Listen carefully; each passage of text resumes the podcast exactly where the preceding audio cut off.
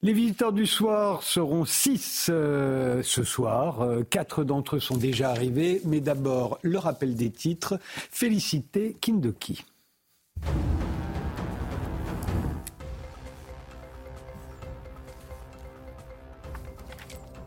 Ouverte pour enlèvement ou séquestration de plus de 7 jours. La piste de la maison mise sous scellé s'est manifestement refermée car aucun élément probant n'a été trouvé. L'enquête de, de deux juges d'instruction se poursuit. L'automne a débuté, mais l'été persiste après une chaleur déjà historique en septembre. Des températures inédites pour le mois d'octobre ont été atteintes aujourd'hui. Un pic est attendu demain et pourrait établir de nouveaux records. On attend jusqu'à 36 degrés dans les Bernes. Le mercure grimpe à des niveaux jamais enregistrés pour le dixième mois de l'année, symbole d'un changement climatique qui multiplie les phénomènes extrêmes et tardifs. La ministre française des Affaires étrangères Catherine Colonna a annoncé dans un court message posté sur X qu'elle se rendra mardi en Arménie où elle réaffirmera le soutien de la France à la souveraineté et à l'intégrité territoriale de ce pays. La chef de la diplomatie française se rendra auprès des réfugiés arméniens ayant fui le Haut-Karabakh. Bonsoir, bienvenue sur le plateau des visiteurs du soir. Comme tous les dimanches, on va tâcher de prendre du recul, de la hauteur sur l'actualité. Par exemple, Emmanuel Macron a ouvert la voie jeudi dernier à une autonomie de la Corse. Mais qu'est-ce que c'est l'autonomie? Ce n'est pas l'indépendance que redoutent certains, mais c'est un peu plus que ce qu'a laissé entendre le président de la République dans son discours, comme nous l'expliquera à 23h30 la professeure de droit public Vanda Mastor. À 23h, la philosophe Barbara Stiegler qui vient de publier un manifeste démocratique avec un point d'exclamation nous expliquera pourquoi, d'après elle, nous ne sommes pas en démocratie. La France n'est pas une dictature, mais ça n'est pas une véritable démocratie, hein, c'est bien ça. Euh, Arnaud Tessier, qui est un spécialiste de la Ve République, sera là pour vous répondre, Barbara Stiegler. À 22h20, on reviendra sur la décision du Conseil d'État de classer le Rassemblement national à l'extrême droite, alors que Marine Le Pen répète depuis dix ans que son parti n'est pas d'extrême droite. Le, le politologue Jean-Yves Camus, l'auteur des droites extrêmes en Europe, et le journaliste Elliot Maman, qui a publié dans le Figaro cette semaine une tribune intitulée Pourquoi le Conseil d'État n'a pas renvoyé le, n'a pas à renvoyer le RN à l'extrême droite, sont là pour en discuter, ainsi que l'historien Jean-François Sirinelli, à qui l'on doit une histoire des droites en France en trois tomes. Mais commençons d'abord par votre tout nouveau livre, Jean-François Sirinelli. Il s'intitule Le temps qui passe, la France qui change. C'est une promenade dans ce qu'on appelle le monde d'avant. Alors le monde d'avant, les téléphones portables, Internet et les réseaux sociaux. Qu'avait-il de différent? Eh bien, il y avait un tronc commun, hein, vous nous dites. Les Français regardaient les mêmes chaînes de télévision, on écoutait les mêmes stations de radio, on était au courant des mêmes choses et quand on était célèbre en France, on l'était pour toutes les générations et toutes les catégories. On pouvait aimer ou détester Johnny Hallyday à ses débuts, mais tout le monde le connaissait. Aujourd'hui, il n'y a même plus de tube de l'été hein, et pour cause, on n'écoute plus les mêmes chansons. Oui, vous venez de le dire, effectivement, c'est déjà l'avènement de la culture de masse, mais une culture de masse qui massifie. Alors, par-delà cette apparence tautologie, disons, on en parlera peut-être qu'actuellement, la culture de masse fragmente. Donc c'est une époque, c'est vrai, où vous avez une sorte de, de consensus culturel à, à bas bruit, puis à haut bruit, puis à culture juvénile, et c'est ça qui est passionnant. En fait, il existe une culture commune, euh, des références communes. Tout le monde, petits et grands, savait qui était Coluche, par exemple, euh, ou Raymond Poulidor, ou Georges Brassens, ou, euh, ou, Sylvia Christel, l'actrice d'Emmanuel, par exemple. Tout le monde la connaissait. Aujourd'hui, ça n'est plus du tout le cas. Alors, ça ne serait pas le cas. On ne peut pas comparer terme à terme, puisque les générations ont passé, mais effectivement, il y a ce tronc commun, pour reprendre votre expression, et il y a une sorte de chambre d'écho. Alors l'intérêt, c'est de voir, c'est le mystère de la chambre d'écho en quelque sorte. Pourquoi ce tronc commun? Alors il y a des raisons techniques évidentes. Par exemple, Salut les copains, l'émission des jeunes sur Europe 1 est entendue, on a fait des calculs, par la, en 63-64 par la moitié d'une classe d'âge. C'est-à-dire que je vous parle d'un temps où les 20 ans ou un peu moins à l'époque, à moitié d'entre eux que ce soit le fils de paysan corse ou le jeune bourgeois lycéen parisien, écoute le même 5 à 7, les mêmes musiques, et donc on a, vous le voyez, un phénomène. L'autre exemple, c'est bien évidemment une, puis au maximum deux chaînes de télévision tout au long des années 60. Alors, vous l'avez dit, il y avait une culture jeune. Hein. Elle était née avec l'invention du transistor et puis le tourne-disque qui s'est répandu. Et tout ça, ça permettait d'écouter de la musique dans sa chambre. Ah, absolument. Euh, avec la porte fermée, les parents n'étaient pas là. Néanmoins, les parents savaient ce que vous écoutiez à l'époque. Ah, absolument. Alors, il y a une révolution, vous venez de le dire, topographique. C'est-à-dire qu'il y a les progrès de l'habitat. On est au cœur des Trente Glorieuses. Donc, petit à petit, les jeunes ont leur chambre, ce qui n'était pas le cas avant. Mais, de surcroît, jusque-là, le lourd boîtier de la TSF trônait en quelque sorte dans le salon ou dans la salle à manger, et il y a désormais le transistor. Il ne faut pas oublier qu'à l'époque, en quatre ans, entre 59 et 62, le nombre de postes à transistor vendus est multiplié par 10. Et vu le prix, ce sont les jeunes qui achètent. Et donc il y a l'autonomie de la chambre et l'autonomie du son. Mais en même temps, vous le disiez, j'allais dire en confiance, il n'y a pas de rupture euh, avec les parents. disons qu'il y a une autre culture, mais ce qui est intéressant, c'est que cette autre culture, progressivement, prend le pas sur la culture des adultes. C'est inédit dans l'histoire de l'humanité à l'époque. La culture juvénile l'emporte en termes de rapport de force, en temps en termes d'image et de son, progressivement sur la culture. Mais c'est aussi logique, puisque les jeunes à l'époque sont très nombreux, ce qui n'est plus le cas aujourd'hui. Aujourd'hui, on pourrait dire qui peut se vanter de savoir qui sont les stars de ses enfants? Aujourd'hui, c'est presque impossible de le savoir. Mais en revanche, les enfants sont beaucoup moins nombreux qu'avant. Et, et donc, d'une certaine manière, la culture jeune compte moins.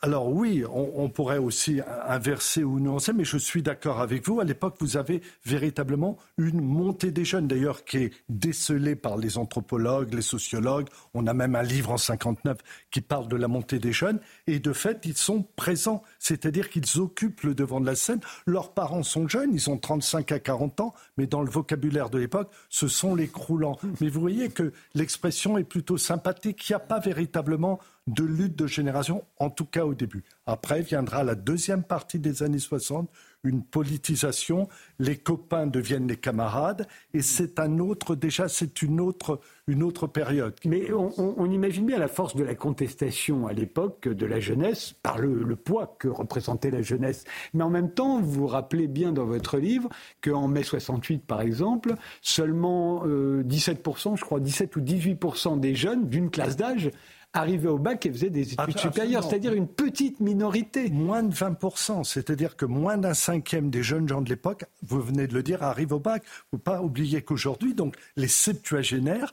les 4 cinquièmes ne sont pas bacheliers ou bachelières. Donc c'est vrai que l'image de l'étudiant engagé est une image vraie en partie, puisqu'il y a des étudiants euh, engagés, il y a mai 68, mais à côté, il y a les 4 cinquièmes qui font partie de cette jeunesse, qui sont un peu la chambre d'écho de cette idéologie, mais ce qui les concerne au premier chef, ce sont les évolutions socio-culturelles, qui au bout du compte sont beaucoup plus importantes euh, j'allais dire statistiquement, que les luttes idéologiques de l'époque. Mais le fossé d'éducation qui existait à l'époque, euh, dont on n'a plus idée aujourd'hui. Hein. Seulement 17 ou 18% d'une classe d'âge qui fait des études supérieures, c'est très très peu.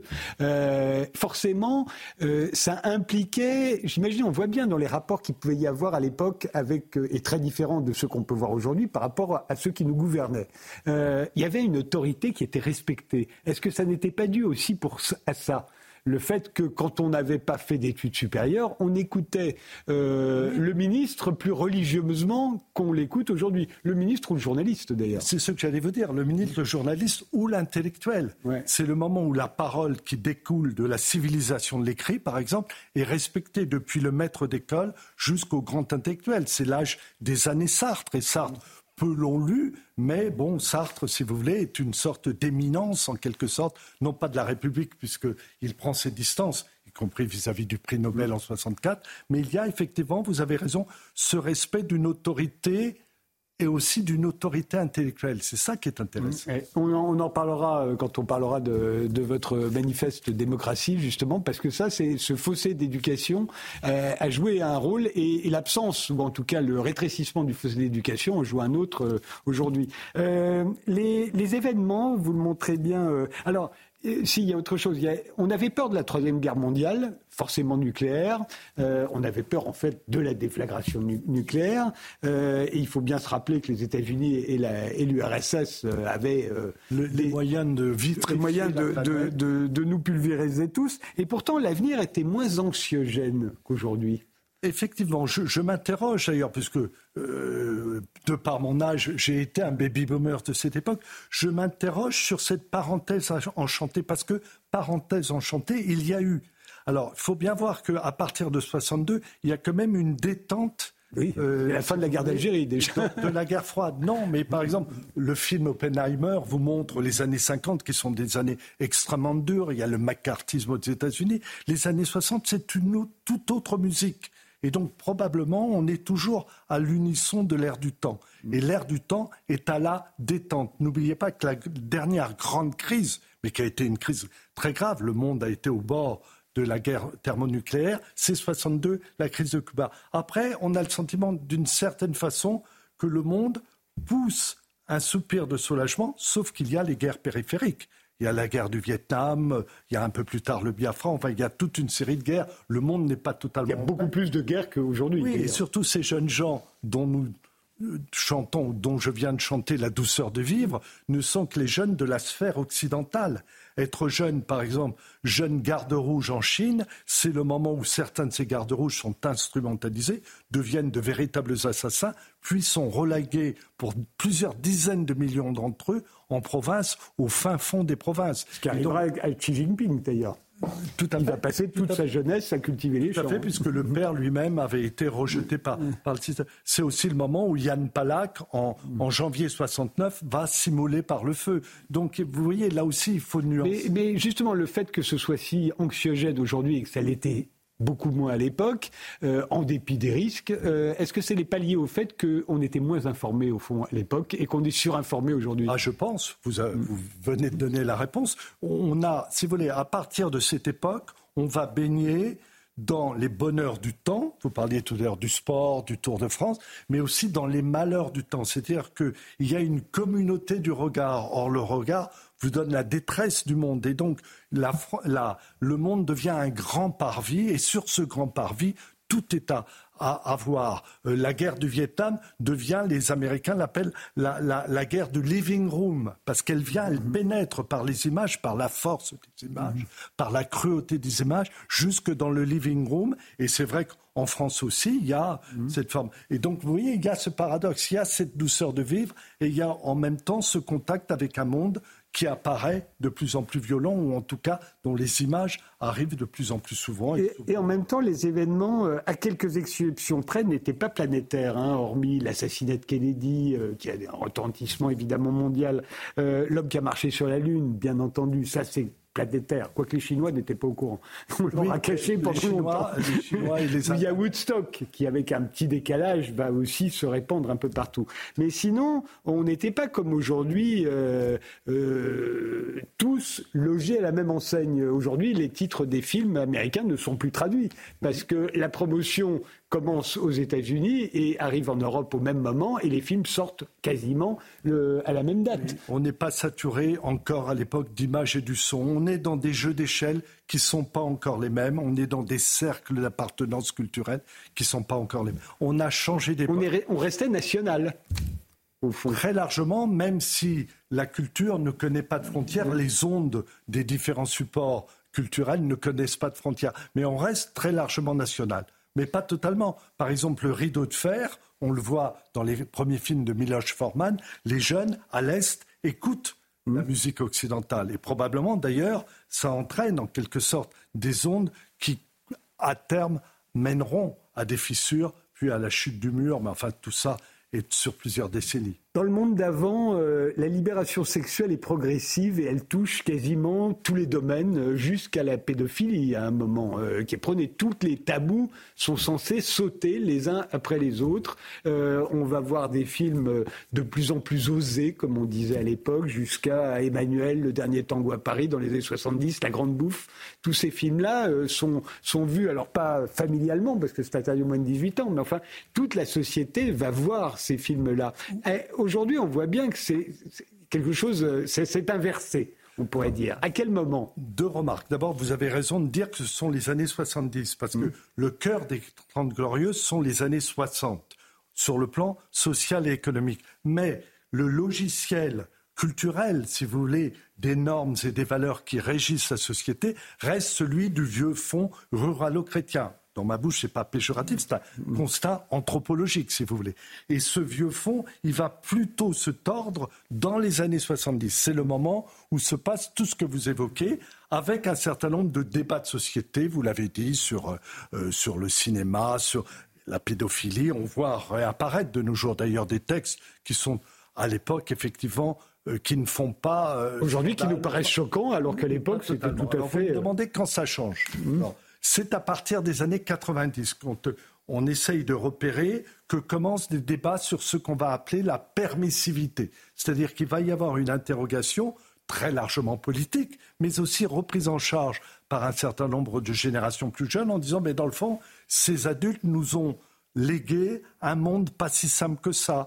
Bien sûr, on a abattu les, murs de l'autorité, mais derrière les murs de l'autorité, il y avait de l'ordre et dans cette société maintenant de plus en plus violente. Donc on cherche non pas des boucs émissaires, les choses sont singulièrement plus complexes, mais des responsables. Et naturellement, cette évolution socioculturelle des années 70, beaucoup plus que l'agitation idéologique des années 60, est mise en avant, si vous voulez. Et c'est intéressant parce que ça va se poursuivre dans les années 2000. Par exemple, au moment de la campagne de 2007, Nicolas Sarkozy met explicitement euh, en, en, cause mai 68. C'est-à-dire que mai 68, à son tour, passe sur le banc des accusés, non pas, je le répète, à cause des idéologies de l'époque, mais parce qu'il est censé enclencher les débuts de la permissivité, en quelque sorte.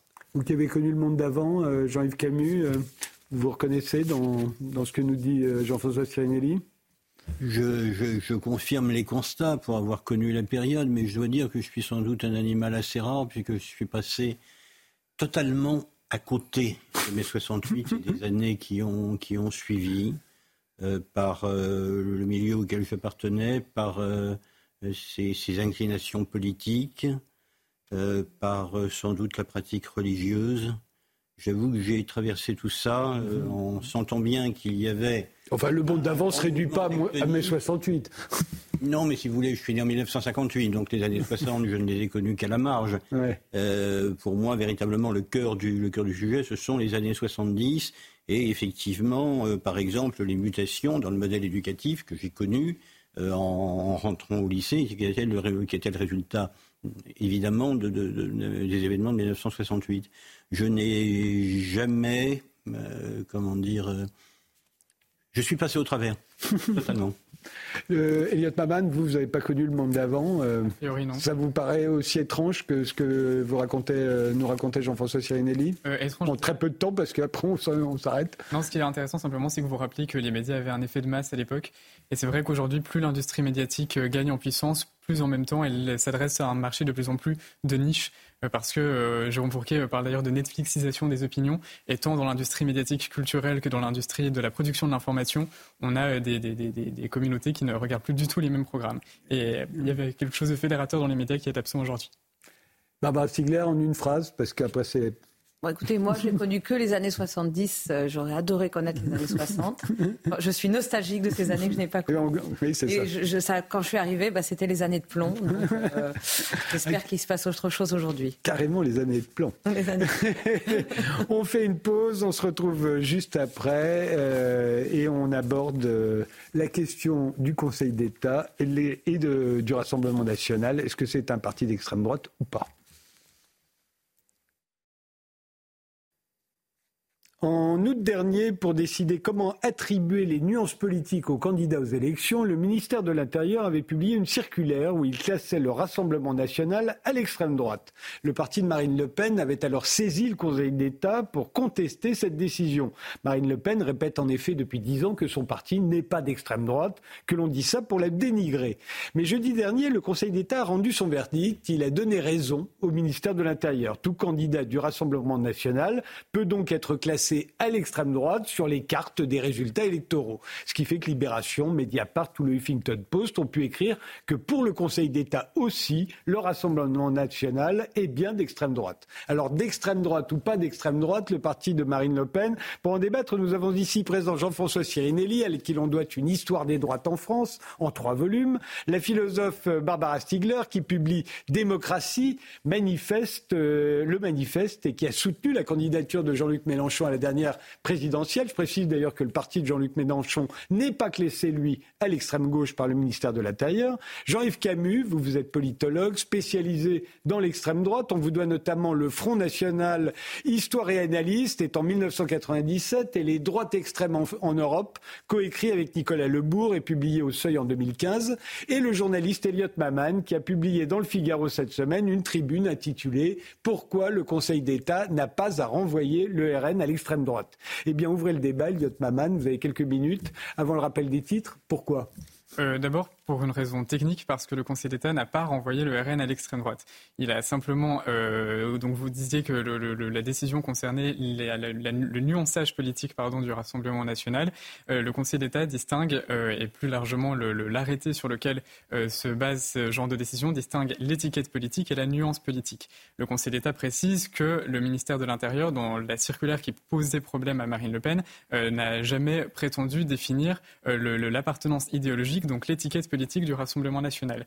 Il a simplement confirmé que dans les hémicycles où le RN était invité à envoyer des élus, les élus en question s'asseyaient à l'extrême droite des hémicycles.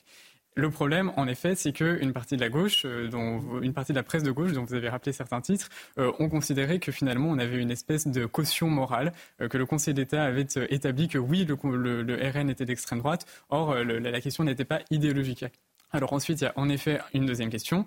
Euh, le RN, euh, d'un point de vue idéologique et historique, est-il d'extrême droite? Et ça, je pense que c'est le débat. Mais euh, le, le, le, ministère de l'Intérieur ne classe pas LFI à l'extrême gauche. Pourtant, dans l'hémicycle, LFI est bien placé à l'extrême gauche. Alors, moins à, moins à, gauche, par exemple, à l'Assemblée nationale que le groupe GDR, dans lequel siège notamment Fabien Roussel.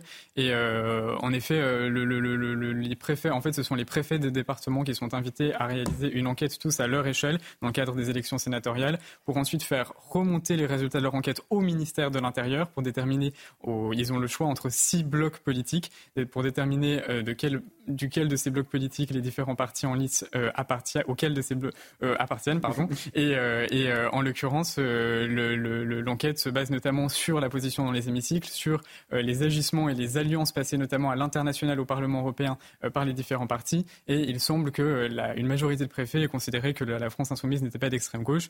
Et c'est pourquoi, c'est pourquoi la, la, décision, la circulaire, la, circulaire du ministère de l'Intérieur ne, ne, renvoyait pas la France insoumise à l'extrême gauche.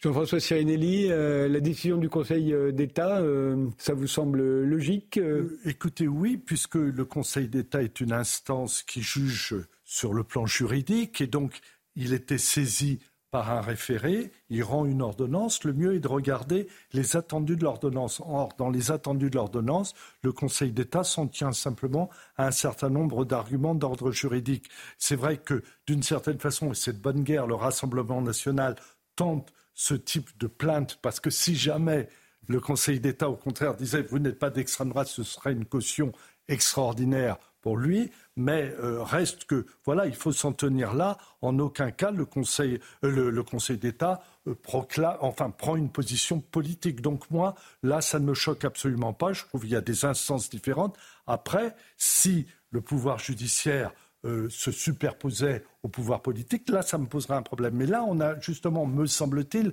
je ne sais pas ce qu'en pensent les, autres, les autres participants, un bel exemple où les, les deux registres sont dissociés, le, le registre administratif et juridique et le, le, registre politique. Donc pour moi, après on discutera si vous voulez. Du... Mais on le fera, bien, bien sûr. mais euh, au, au, fond, ce que vous disiez dans votre article, on n'a plus que 30 secondes, mais euh, Eliott Maman, c'est que le, le, le, Rassemblement national n'aurait jamais dû faire un référé auprès du Conseil d'État. Non, absolument, Il... parce qu'ils ont de fait euh, renforcé la confusion extrêmement prégnante aujourd'hui dans le débat entre ce qui relève du politique et ce qui relève du judiciaire. Et on assiste de manière générale à une judiciarisation de la vie politique euh, qui me semble tout à fait délétère. Et en l'occurrence, euh, le, Conseil d'État n'a en effet pas la légitimité de, juger idéologiquement les différents partis euh, présents en France. Euh, or, le, conseil, le, Rassemblement national, de par son référé, a forcé le Conseil d'État à se positionner sur cette question-là.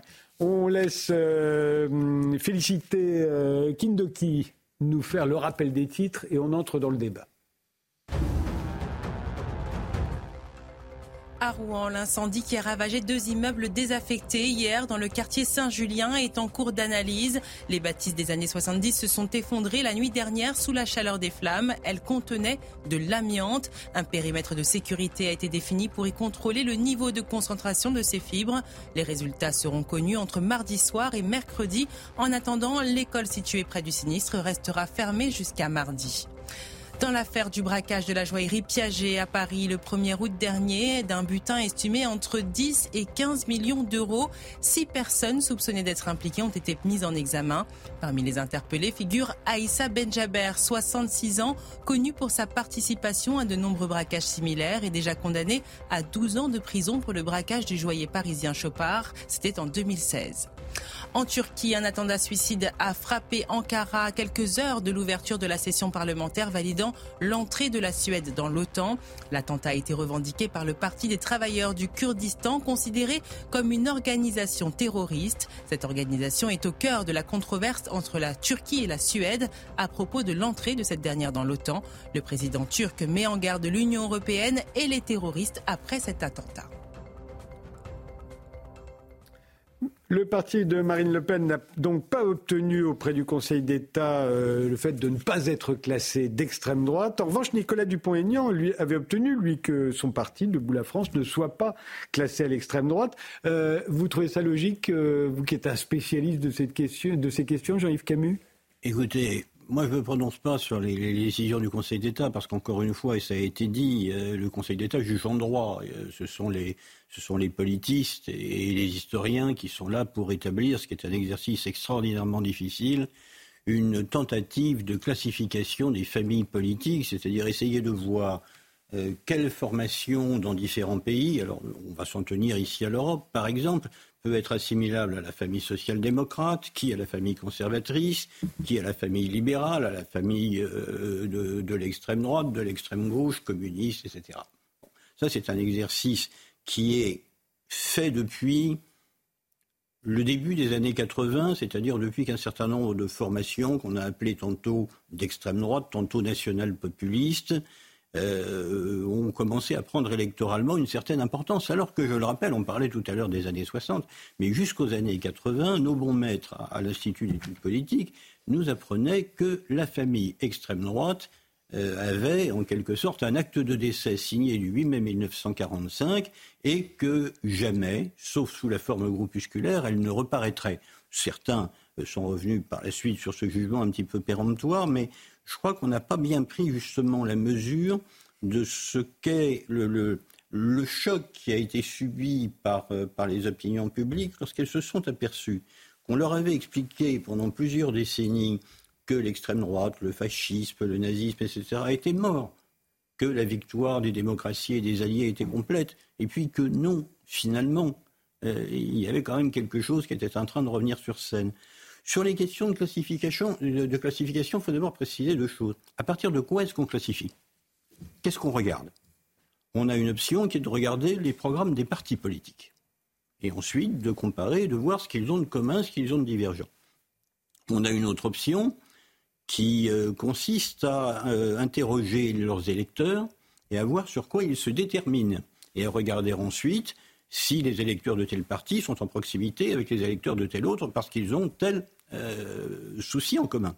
Aujourd'hui, pour en, venir au Rassemblement national, l'étude réalisée par le CIVIPAF après les élections législatives de 2022 montre que le sujet qui préoccupe le plus les électeurs du Rassemblement national, c'est le pouvoir d'achat.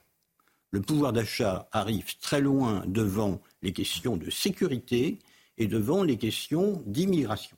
Le différentiel est énorme, hein. c'est 38% pour le pouvoir d'achat, c'est 11% je crois pour les questions liées à la délinquance et 10% pour les questions d'immigration.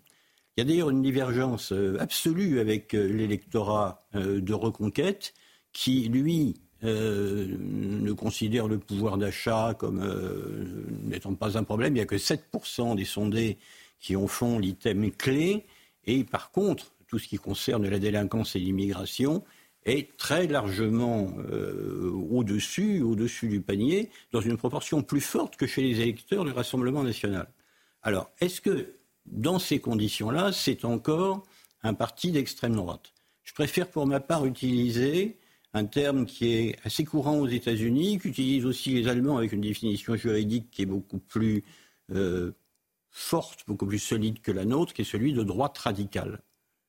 Droite radicale, parce qu'il y a quand même quelque chose qui me semble évident, c'est que l'extrême droite a été très largement déterminée en tant qu'étiquette par rapport au fascisme, par rapport au fascisme et à c'est pour ça que c'est considéré comme infamant de, de la part de Marine Le Pen et d'autres. De toute évidence, ça n'est pas cela. De toute évidence, ça n'est pas cela. Il faut quand même raison garder. Donc, je garde aujourd'hui plutôt le qualificatif de droite radicale en précisant bien que dans ma pensée, la radicalité, qu'elle soit de droite ou qu'elle soit de gauche, n'est pas un gros mot. C'est-à-dire que toute société, pour être sainement constituée, pour être vivante, doit tolérer une part de radicalité, y compris une part de rejet, euh, par exemple, de l'ordre constitutionnel. La seule question étant de savoir comment on veut arriver à le changer, cet ordre constitutionnel. Les Allemands font là encore une distinction qui est très intéressante entre ceux qui veulent changer l'ordre constitutionnel à partir de l'intérieur du système démocratique et ceux qui veulent l'abattre, qui veulent l'abattre par la violence ou par tout autre moyen de prise de contrôle de l'État. Je pense qu'il faut effectivement prendre en compte cette, euh, cette classification et accepter qu'il y ait dans la vie politique française une part de radicalité et non pas un espèce de centre mou auquel on serait obligé d'adhérer sauf à être subitement quelqu'un de déraisonnable et dangereux. Vous qui avez écrit euh, euh, trois tomes sur les, droites en France, euh, le Rassemblement national, pour vous, c'est l'extrême droite, c'est la droite nationale, comme le dit Marine Le Pen, c'est la droite radicale, comme le suggère Jean-Yves Camus? L'expression de nos collègues, effectivement, anglo-saxons que reprenait Jean-Yves Camus, me paraît parfaitement convenir la droite radicale me convient, si j'ose dire. Parce que notre souci à nous, politistes, historiens, c'est quoi? C'est pas tellement de nommer, c'est d'identifier. C'est de voir plus la nature, si vous voulez, que l'appellation. Or, on le disait en commençant, on parlait du monde d'avant. Dans le monde d'avant, cette extrême droite, elle était résiduelle. Euh, maintenant, nous sommes en face d'une force politique non seulement considérable, mais pour le moment encore en ascension. Donc la question qui se pose pour nous, c'est moins de la nommer que de voir ce qu'il en est. Et là commence la difficulté. Par exemple, il y a tout un débat actuel sur est-ce que le Front National, le Rassemblement, National, pardon, fait partie de l'arc républicain. Alors il faut rappeler, le, euh, Jean-Yves Camus le disait entre, entre les lignes il y a un instant, que par le passé, un certain nombre de, de groupes d'extrême droite voulait abattre la République, ou en tout cas n'en reconnaissait pas les, les rouages. Regardez même le poujadisme, hein, ce mouvement des années 50, qui n'était pas révolutionnaire, mais était anti-parlementaire, c'est-à-dire remettait en cause les rouages de nos institutions. Là, force est de constater qu'on ne peut pas attaquer le Rassemblement national sur ce registre-là. Et pourtant, euh, longtemps, et peut-être encore aujourd'hui, la droite se qualifiait elle-même de droite républicaine pour faire la différence avec ce qu'elle considérait euh, comme une droite non républicaine qui était le Front National à l'époque. Tout à fait, parce que vous savez, les, les sensibilités politiques se déterminent par rapport aux enjeux, au sens propre du terme, c'est-à-dire ce qui est en jeu à un moment donné. Et ces enjeux constituent des logiciels. Et longtemps, Jean-Yves Camus le disait, on a jugé cette force montante avec le, logiciel d'avant. Moi-même, vous avez la gentillesse de faire allusion à l'histoire des droites, elle date de 90. on avait tenu, l'éditeur et moi-même, à faire un gros chapitre sur le, ce qui s'appelle à l'époque le Front National. Mais un certain nombre de collègues avaient dit, mais pourquoi C'est leur donner beaucoup trop d'importance? Nous sommes en 90 et pourtant, déjà, euh, Le Pen a fait 15% aux élections de 88. Donc vous voyez que très souvent le logiciel, y compris le logiciel des universitaires, a du temps, met du temps, prend du temps pour se remettre à jour. Là, nous sommes en face de cette force. Il faut vraiment se donner les moyens intellectuels de l'analyser. Stiegler, euh, à votre avis, il est logique que la France insoumise ne soit pas classée d'extrême gauche et il est logique que le Rassemblement national soit classé d'extrême droite Double question. Alors, je vous pose la question de LFI parce que je le disais tout à l'heure, vous avez soutenu Jean-Luc Mélenchon à la dernière élection présidentielle. Oui, oui. Alors, pour ce qui est de la, de la, de la question du Rassemblement national, est-il d'extrême droite? Pour moi, moi j'ai les idées extrêmement claires sur cette question. Euh, je pense qu'il faut euh, absolument, pour y répondre, éviter de se laisser parasiter par deux choses qui sont, un, les électeurs qui votent pour ce parti, accidentellement ou régulièrement. Il faut distinguer les électeurs et le parti lui-même, son programme, son idéologie. Et d'autre part, il faut euh, aussi distinguer, enfin réfléchir à ce programme, à ce cœur idéologique, sans se laisser parasiter par ce qui se passe dans tout le reste de la droite. Donc ça, suppose quand même de faire très attention parce qu'on a une droite qui a changé à côté de l'extrême droite et on a des nouveaux électeurs de euh, ce qu'on appelait avant le Front National qui n'ont plus rien à voir.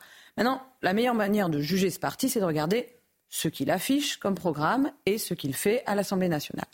Si on regarde ce qu'il affiche comme programme, euh, c'est l'essentiel de la matrice des partis d'extrême droite historique viennent de l'histoire. Je suis très contente qu'on ait rappelé ici que pour réfléchir, il faut quand même se pencher sur notre propre histoire, en l'occurrence européenne. Euh, c'est un parti qui dit très clairement que nos problèmes viennent prioritairement, essentiellement des étrangers. Soit des étrangers euh, installés ici depuis longtemps, les, immigrés, les enfants d'immigrés, etc., soit des migrants, des étrangers qui afflueraient euh, dans notre pays. Et qui... ne dit pas que tous les problèmes viennent de là c'est quand même très globalement le cœur du programme. Hein. C'est-à-dire que en réglant le problème de l'immigration, qui devient le problème des migrants aujourd'hui, etc., et puis des banlieues et des, racailles de banlieues, etc., notre société sera euh, purifiée d'une sorte d'ennemi de l'intérieur, hein, parce que c'est quand même le thème de l'ennemi de l'intérieur, c'est-à-dire de, quelque chose qui à l'intérieur pourrit notre pays. Donc cette, euh, cette rhétorique-là, à laquelle évidemment je ne souscris pas, c'est la rhétorique tout à fait classique de l'extrême droite. Ce que Marine Le Pen a apporté de nouveau, avec aussi euh, Philippot, hein, à l'époque où il était avec elle, c'est une dimension sociale. C'est quasiment une critique du capitalisme, ce qui n'est pas très non plus euh, original dans l'histoire de, l'extrême droite, comme chacun sait. Euh, alors, donc cette dimension sociale, alors on pourrait se dire, bah oui, il y a une vraie, un vrai programme social, c'est un parti ouvrier, etc. Et quand on regarde comment vote le groupe Rassemblement national, c'est systématiquement contre les mesures sociales qui sont proposées. Et c'est toujours avec la droite classique, donc pour des mesures en fait qui sont plutôt en faveur des, plus privilégiés. Donc, euh, une fois qu'on a dit ça, il n'y a pas grand-chose de nouveau sous le soleil. Ce qui s'est modifié, c'est que euh, la droite classique s'est mise à courir derrière le Front National, qui est devenu un Rassemblement National, s'est mise à reprendre la droite classique, et je lui en veux énormément, s'est mise à reprendre la rhétorique de, la famille Le Pen, hein, père puis, fille, et euh, effectivement, c'est la droite classique qui a banalisé euh, l'extrême droite. C'est pas Marine Le Pen qui a réussi cette opération extraordinaire toute seule. Donc pour moi, c'est ça le problème. C'est la droite classique. Et, même, j'irais même plus loin, ce qu'on appelle dans certains milieux l'extrême centre, hein, c'est-à-dire la Macronie qui s'est posée comme centre et qui en fait est à droite. Euh, contribue à absolument banaliser l'extrême droite en reprenant toute sa rhétorique. Quand, rappelez-vous, hein, tout le monde se souvient, quand euh, le même ministre hein, qui, qui, classe le Rassemblement national à l'extrême droite, si j'ai bien compris. Hein. Euh, vous parlez de Gérald Darmanin. Oui, non, Gérald Darmanin, lui, il est pour rien. Lui, Gérald Darmanin, quand il parle de LFI, il dit l'extrême gauche. alors que le ministère, lui, ne le classe pas à l'extrême gauche. en fait, c'est les préfectures. C'est une routine, quoi. Mais lui, bon, ça lui va très bien. Sauf que je ne pense pas qu'il se soit effrayé qu'on ait classé euh, Marine Le Pen à l'extrême droite en tant que ministre de l'Intérieur, sauf que le même ministre, il a quand même considéré qu'elle était trop molle. Hein. Mm-hmm. Donc avec une rhétorique. Euh... Mais, et, et, LFI, c'est d'extrême gauche pour vous ou pas? Non, pas du tout. Enfin, moi personnellement, je soutiens euh, la France insoumise. J'étais au Parlement je ne me considère absolument pas comme quelqu'un d'extrême gauche. Je respecte euh, certaines composantes de l'extrême gauche. Je peux tout à fait euh, fonctionner avec eux, discuter avec eux, mais ce n'est absolument pas ma culture politique. Et ce n'est pas plus celle de la France insoumise. L'extrême gauche, si vous voulez, un parti d'extrême gauche, c'est le NPA, par exemple. Pourquoi? Quelle différence? Ah ben, c'est pas du tout, ça vient pas du tout de la même histoire. Mmh. La France insoumise vient du Parti socialiste quand même rappeler les choses. Elle vient du Parti socialiste français, hein, euh, de manière. Euh, oui, Jean-Luc Mélenchon était. Jean-Luc Mélenchon était un ministre socialiste et son, si vous voulez savoir sa matrice idéologique, c'est Jean Jaurès. Hein, donc mm. une critique du capitalisme, bien sûr, mais qui est vraiment dans le, enfin, des, avenues Jean Jaurès et des rues Jean Jaurès, il y en a partout en France. C'est vraiment le socialisme républicain, ce qui est, ce qui est plus classique. Sauf qu'aujourd'hui, vu que tout le monde part vers l'extrême droite, eh bien, je fais souvent le schéma à mes amis qui connaissent pas bien l'histoire politique. Comme tout le monde. Alors, alors du coup, ceux qui étaient à, gauche, euh, socialistes, critiques anticapitalistes, etc., et qui voulaient qu'il y ait une révolution démocratique, etc., la grande révolution française, hein, se retrouvent à l'extrême gauche. Mais enfin, c'est ahurissant. C'est-à-dire que, euh, je veux dire, euh, Jean-Luc Mélenchon ne, prône pas l'expropriation des moyens de production. C'est pas c'est pas un communiste. Il a une critique marxiste du capitalisme, comme tous les socialistes euh, sérieux, mais il n'est pas communiste, pas plus qu'il n'est d'extrême gauche ou gauchiste. Voilà. Donc au fond, la, la, limite, ce serait on serait d'extrême quand on serait révolutionnaire. En réalité, ah, c'est plus compliqué que ça. Euh, en tout cas, euh, ah à gauche. À gauche, ce serait, mais je veux pas ce serait les révolutionnaires qui seraient d'extrême gauche, euh, mais à droite, euh, vous l'avez dit, euh, la droite révolutionnaire, euh, c'est pas le Rassemblement national. Je suis pas d'accord. Alors, Elliot Maman. Je pense que plus largement, il faut distinguer tout de même ce qui est extrêmement dérangeant de ce qui est d'extrême gauche ou extrême droite. Je suis d'accord avec vous sur un point, Jean-Luc Mélenchon n'est pas d'extrême gauche. Il ne remet pas en question la notion de propriété de ce fait, et par ailleurs, il a un rapport à la religion, notamment musulmane, qui l'empêche d'être catégorisé à l'extrême gauche au sens historique et idéologique. De ce fait, il n'est pas d'extrême gauche. Je suis pas tout à fait d'accord avec vous sur la question du Rassemblement national. Euh, je disais tout à l'heure qu'à mon avis, le RN avait eu tort de poser la question au Conseil d'État parce que cela faisait, cela transposait la question sur un terrain judiciaire. Euh, néanmoins, euh, je pense qu'il faut faire attention à ce qu'Alain Finkielkraut qualifie l'orgie analogique je crois que le discours du Rassemblement national a parfaitement changé, que le parti a accompli son argumento et que sur un certain nombre de problématiques, il n'a absolument plus, il ne correspond absolument plus à un logiciel d'extrême droite. C'est vrai qu'il remet en cause fortement euh, l'immigration euh, et qu'il a et qu'il a un discours offensif sur le sujet. Néanmoins, il n'a pas une approche ethno-différentialiste de l'immigration. D'ailleurs, il y a eu des membres du parti au cours de l'histoire du Front puis du Rassemblement national qui ont appartenu à l'extrême droite au sens historique et idéologique et qui ont été soigneusement remerciés. Euh, je pense notamment à tous ceux qui ont rejoint Jean-Yves Le Gallou lorsqu'il a formé le club de l'horloge, qui étaient assurément des gens d'extrême droite ethno-différentialiste et qui confondait, euh, c'est un marqueur classique de l'extrême droite, qui confondait l'adversaire politique avec l'ennemi biologique. Ces gens-là ne sont plus au Rassemblement national et Marine Le Pen même les méprise parce que de son logiciel diffère en tout de celui de l'extrême droite euh, au sens classique. Alors maintenant, on peut dire que d'un point de vue purement horizontal, en effet, le RN fait partie des partis qui sont le plus à droite sur l'échiquier politique national français. Je considère que d'un point de vue historique, il y a eu une rupture totale. Jean-Yves Le Gallou euh, Non.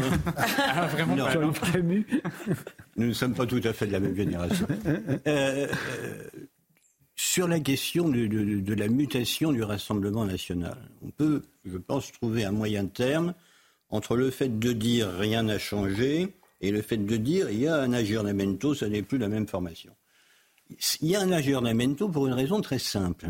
Marine Le Pen souhaite accéder au pouvoir les cadres qui composent le parti aussi, et ils se sont aperçus de manière euh, assez intelligente, mais il était quand même assez évident que c'était comme ça, que les outrances de Jean-Marie Le Pen entre euh, la fondation du parti en 1972 et la présidentielle de 2002 avaient tout simplement interdit à ce parti de devenir un partenaire de coalition pour ce qui s'appelle euh, la droite de gouvernement, la droite parlementaire. Celle qui s'appelait la droite républicaine, justement, laissant entendre que les autres ne l'étaient pas. Beaucoup de prévenance contre ce terme, parce que vous savez, dans l'histoire de France, la République est une notion éminemment plastique.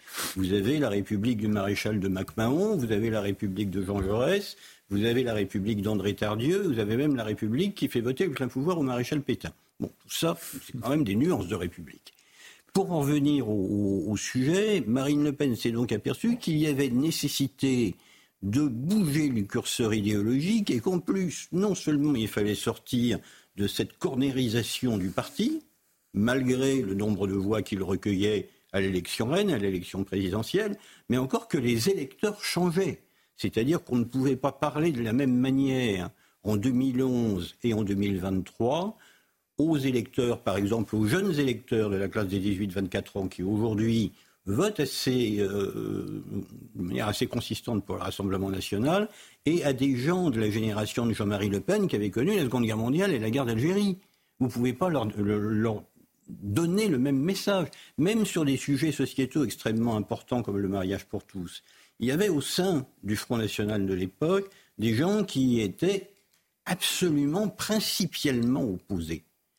Mais il y avait d'autres qui, euh, eux, constataient tout simplement que si le parti descendait dans la rue, comme l'a fait Marion Maréchal par exemple, euh, et euh, s'affichait aux côtés des manifestants, il allait se couper d'une bonne partie de ses électeurs potentiels pour qui ce n'était pas un sujet. Mais au fond, vous nous dites que le Rassemblement national a évolué.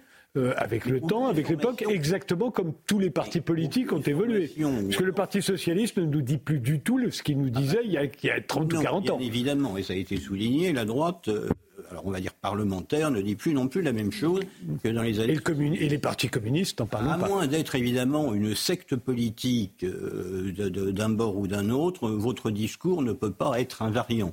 Je sais bien qu'il y a eu une petite revue bordilliste dans les années 70-80 qui s'appelait Invariance. Mhm. En règle générale, on essaye quand même de s'adapter, si vous voulez, aux, attentes des électeurs. Et le, Rassemblement national, de ce point de vue-là, a d'assez bons capteurs, je trouve, des évolutions de l'opinion. Et évite de se cornériser de nouveau. Parce que, et ça c'est quelque chose d'absolument fondamental, l'envie d'arriver au pouvoir, envie dans laquelle il existe une part de revanche sur l'histoire sur toutes les, faillites de la droite nationale dans la période d'après 1945. Elle est là. Elle est là. Et on est aujourd'hui dans cette situation où, honnêtement, il y a cinq ans, vous m'auriez posé la question est-il possible que Marine Le Pen soit élue présidente de la République? Je vous aurais certainement répondu non. Aujourd'hui, je ne dis pas comme certains que c'est à peu près inévitable. Je dis que l'hypothèse est envisageable qu'elle soit élue. Et ça, c'est une révolution quand même assez, euh, assez importante. Maintenant, il ne faut pas non plus se fixer sur les étiquettes, si vous voulez. Il faut regarder aussi ce que les gens proposent, ce que les partis proposent dans leur programme, et effectivement la manière dont ils votent. Après, une fois qu'on a dit tout ça, il reste quand même une grande inconnue, dont Mme Mélanie est, euh, j'allais dire, la, preuve vivante, c'est ben, le gap qui existe entre ce que vous déclarez vouloir faire, de toute bonne foi, et puis la confrontation avec le réel qui vous amène, Mme Mélanie l'a dit il y a quelques jours, à ne pas pouvoir faire tout ce que vous avez dit aux électeurs que vous feriez. Il y a un mot qui est apparu dans, la bouche de Jean-Yves Camus qui est essentiel, c'est le mot génération. Ne jamais oublier aussi qu'une sensibilité politique, et a fortiori un rassemblement politique, est un empilement de générations. Et donc que les attentes, mais aussi tout simplement la culture politique de ces gens qui pourtant votent la même chose, n'est pas la même. Du coup, pour revenir sur la question quand même de la, France insoumise, c'est la même chose. Il y a une diversité, il y a une nébuleuse. Et je souscris à l'analyse selon laquelle effectivement beaucoup viennent du PS et comme il n'y a pas d'aspiration à la révolution, le placement à l'extrême gauche est peut-être en partie indu. Reste qu'en même temps le rapport, par exemple, à un certain nombre de valeurs républicaines comme la laïcité, ou en tout cas, je soumets ça au débat, qui ne semble plus être au cœur d'un certain nombre des membres de la France insoumise, fait que je m'interroge effectivement sur ce rapport, non pas à un problème de topologie en quelque sorte dans l'hémicycle, mais sur le rapport au bagage républicain, en tout cas sur la laïcité C'est une question que je me pose, en tout cas. Elliot Maman Oui, vous disiez tout à l'heure, Jean-Yves Camus, qu'il ne fallait pas se focaliser sur les questions d'étiquette. Et néanmoins, je constate tout de même que certaines étiquettes ont plus de poids que d'autres. Et typiquement, euh, l'étiquette d'extrême droite a un poids moral et historique qui n'a absolument pas le même que l'intégralité des autres étiquettes que l'on peut entendre dans le débat public. Et en l'occurrence, je crois que dans la volonté de perpétuellement renvoyer le Rassemblement national à l'extrême droite, il y a tout de même une forme de biais euh, dans le débat médiatique que l'on instaure de fait. Euh, et, par ailleurs, je, crois tout de même que le, Rassemblement national n'a pas opéré sa mue que euh, par pure stratégie électorale. Il n'a pas simplement suivi son électorat. Non, mais vous avez insisté sur le fait qu'il avait constaté que son électorat avait changé, et que notamment sur la question du mariage pour tous, et que notamment sur la question du mariage pour tous, une partie de son électorat n'aurait pas compris qu'il descend dans la rue, en effet. Mais par ailleurs, simplement, les, personnes qui constituent le Rassemblement national, et notamment le bureau national du RN, euh, ne, sont absolument pas euh, partisans de la manif pour tous. Euh, et je, je remarque que l'on ne parvient pas à accepter qu'il y ait eu un changement idéologique au sein du Rassemblement national Et, euh, mais la recomposition du RN, et vous parliez tout à l'heure, Barbara Stigler, de l'importance euh, de, des décisions qui sont prises à l'Assemblée nationale. Au cours de ces niches parlementaires, le RN a mis en avant deux sujets, l'endométriose et la constitutionnalisation de l'IVG. Alors on peut éventuellement y voir une volonté stratégique, etc. En même temps, on est en démocratie représentative, mais dès que vous contestez, contestez certes, mais en démocratie représentative de fait, on ne sait pas exactement ce que pensent les, personnes qui prétendent à une élection, euh, ils sont là pour euh, se faire élire. Donc je crois qu'il est inutile de disserter euh, sur l'honnêteté des propositions et simplement de remarquer qu'à l'heure actuelle, tant au vu de la, de, la reconfiguration totale de l'organigramme du RN que du propos qui est tenu par ce parti-là, on n'appartient plus à l'extrême le, RN n'appartient plus à l'extrême droite. Alors réponse de l'un comme de l'autre, Barbara Stigler d'abord et Jean-Yves Camus. Je vous réponds très rapidement. Sur les questions de genre, de sexe, etc., Marine Le Pen a développé une certaine idiosyncrasie, je vous l'accorde, mais euh, ce n'est pas le cœur de, sa problématique et de la problématique de son parti. Et si j'ai parlé de ce que votait euh, le groupe parlementaire Rassemblement national à l'Assemblée nationale, c'est pour parler de la politique sociale du RN, qui est une politique sociale purement fictive, puisqu'elle est affichée comme telle, mais en réalité, elle ne se constate jamais dans les votes. Au contraire, on vote systématiquement de ce côté-là. Et si vous voulez, pour la, pour la question de la révolution et de la laïcité, je répondrai après, peut-être. Jean-Yves je vous répondrai simplement que vous êtes beaucoup plus dur vis-à-vis de ce que je viens de dire que la plupart des cadres du Rassemblement national que je peux rencontrer et qui me disent régulièrement bah, vous êtes quand même un des rares à pas systématiquement nous amener à la case extrême droite. voilà. Non, mais ce qu'il a eu l'air de vous reprocher, c'est que vous aviez l'air de dire que c'était de l'opportunisme, alors que lui a l'air de penser que c'est sincère. Mais moi, je ne sonde pas les reins à l'équerre. Je dis simplement que dans toutes les formations politiques, il y a de toute manière, ne soyons pas, ne soyons pas angélistes, il y a une part d'opportunisme et de captation des attentes de l'électorat. Ensuite, que Marine Le Pen ne pense pas comme Jean-Marie Le Pen, je vous l'accorde très volontiers. Il y a tout simplement, là aussi, un fossé générationnel. La Seconde Guerre mondiale n'intéresse pas Marine Le Pen. La guerre d'Algérie non plus. La raison est simple. C'est sa date de naissance. Tout simplement. Donc on ne peut pas la réduire à son hérédité, on ne peut même pas la réduire au fait qu'elle ait vu défiler chez elle, sans doute, dans les dîners du soir, des personnalités qui avaient connu euh, ces, périodes-là. Ce n'est pas son univers mental. Son univers mental est celui de quelqu'un qui est né en 1968 et qui a fréquenté, c'est important, l'école publique et qui par ailleurs a une curiosité intellectuelle là où son père était attaché à un certain nombre de, de pans du passé qui ont véritablement forgé sa personnalité. Il ne venait pas non plus du même milieu. Il n'était pas marqué par les mêmes expériences personnelles. Donc non, ça n'est pas uniquement de l'opportunisme, bien évidemment. Mais ensuite, il faut quand même bien rappeler qu'il y a un marqueur et que ce marqueur principal, il s'intitule préférence nationale, priorité nationale.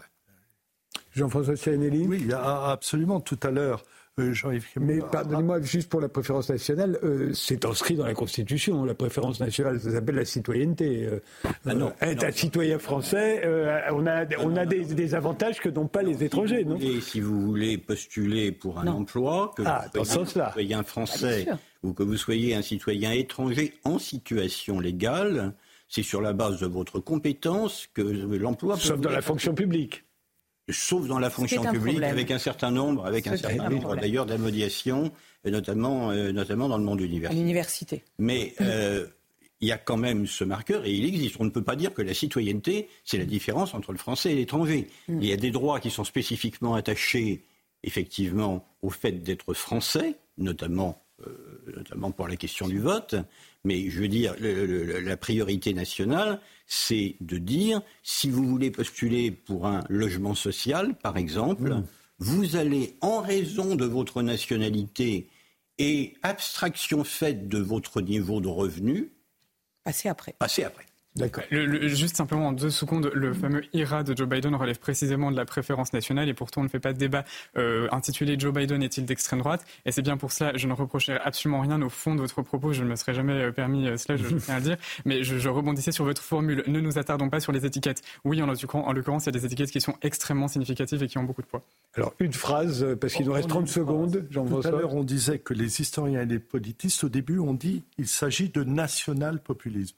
Moi, il me semble que c'était une définition assez exacte. Sauf que cette définition a pris encore plus d'acuité en 2023 parce que la question des frontières, parce que la question, somme toute, de l'immigration et plus largement le sort de l'État-nation dans un monde globalisé est devenu essentiel. Et ça, c'est un booster incontestablement pour ce courant national populiste.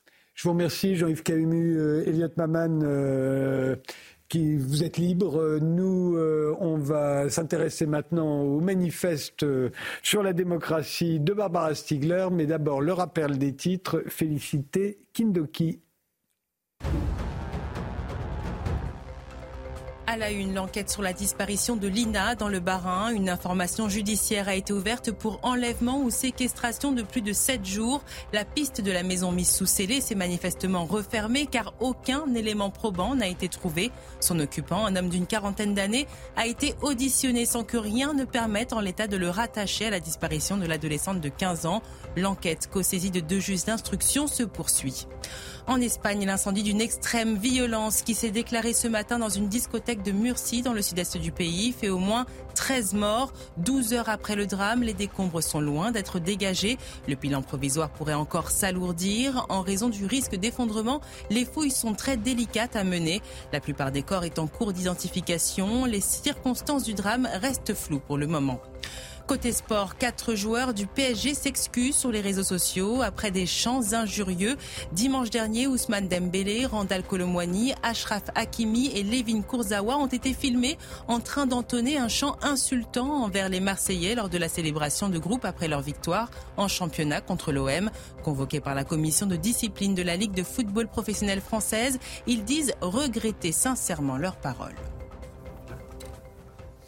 Bienvenue si vous nous rejoignez maintenant. Les visiteurs du soir, c'est tous les dimanches de 22h jusqu'à minuit. À 23h30, on va remettre les pendules à l'heure. En effet, depuis qu'Emmanuel Macron a parlé d'autonomie de la Corse, on s'aperçoit que beaucoup de Français ne savent pas ce qu'est l'autonomie.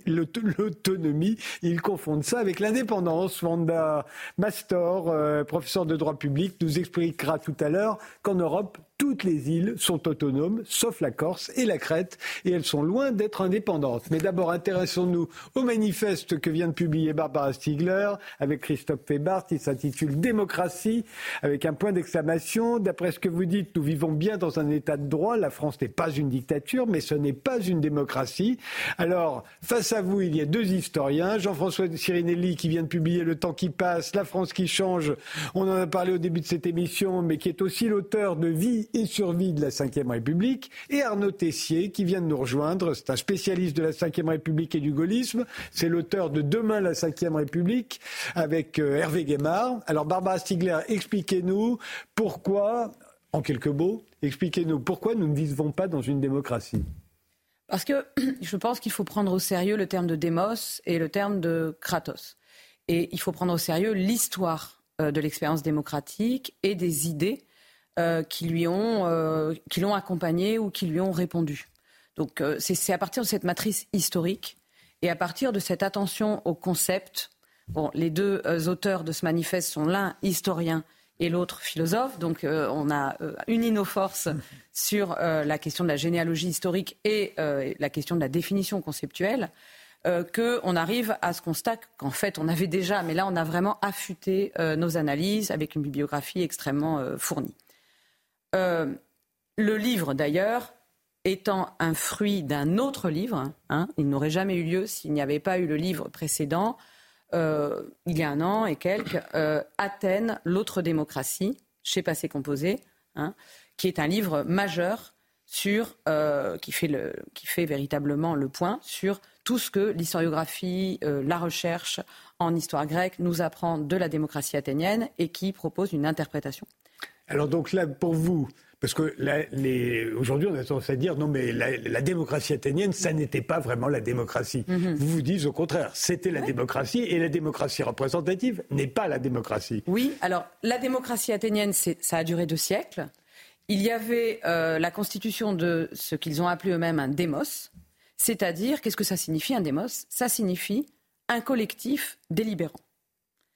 Ça, ça ne veut donc pas dire un individu, plus un autre, plus encore un autre, et à la fin une masse qu'on consulterait isolément. Ce n'est pas une masse d'opinions individuelles. c'est un collectif délibérant et c'est extrêmement sérieux puisque pendant deux siècles, le démos s'est réuni à peu près tous les dix jours sur la colline de la Pnyx, qui était le lieu, ce qu'on appelle l'Ecclésia, l'Assemblée, qui était le lieu où se prenaient toutes les décisions les plus importantes euh, de cette cité-État euh, athénienne. Et donc, ce démos, on, pourrait dire, bah, il n'existe pas. En un sens, c'est effectivement une idée qui est très difficile à, saisir, puisque les, à peu près 60 000 citoyens qui appartiennent à ce collectif délibérant ne peuvent pas physiquement se retrouver sur la colline de la Pnyx. Elle est trop étroite pour, contenir 60 000 personnes. Mais ils arrivent quand même, ils trouvent le tour de force, et ça va durer deux siècles, ils trouvent un système qui est de, euh, de faire en sorte qu'entre 6 et 10 000 citoyens de, ce, de ces 60 000 viennent régulièrement, donc euh, tout au long de leur vie, hein, par rotation, c'est-à-dire que tous sont appelés à venir. Mmh. Et euh, cet extrait du démos prend les décisions pour le démos. Et, gouverne le et gouverne. Voilà, il n'y a pas de gouvernant à Athènes, il n'y a pas de chef, il n'y a pas de président de la République, il n'y a pas de roi, il n'y a rien de tout ça, ça n'existe pas. Le seul souverain, celui qui a le kratos, c'est le démos. Ça nous paraît complètement ahurissant, mais c'est que ça nous plaise ou non, ainsi que ça s'est produit. Par exemple, Périclès n'est pas le chef des Athéniens, c'est un, quelqu'un qui a une compétence extrême, qui est très talentueux. On le consulte, mais ce n'est pas lui qui décide d'entrer en guerre. Il est consulté, comme plein d'autres citoyens. Donc, on a euh, un extrait. Et là, on peut dire que quelque part, ces 6 000, 10 000 qui vont voter la guerre, par exemple, ou qui vont voter une décision sur l'inflation des, prix du euh, l'inflation du cours du blé, des décisions aussi graves qu'aujourd'hui, ou sur la peste, hein, sur l'épidémie, l'inflation, la guerre, ça nous rappelle les mauvais souvenirs euh, actuels. Hein. bon, exactement les mêmes questions, aussi difficiles, aussi graves, aussi techniques. Ces 6 à 10 000, on peut considérer qu'ils ont le rôle de représentants du démos. Donc il y a une logique de représentation. Mais ce qui est fondamental, c'est que la démocratie athénienne refuse absolument que le représentant soit un individu esselé ou un petit groupe qui s'isolerait du démos et qui deviendrait euh, irrationnel du même coup dans ses, dans ses comportements, puisqu'il serait... Que vous appelez aujourd'hui l'oligarchie.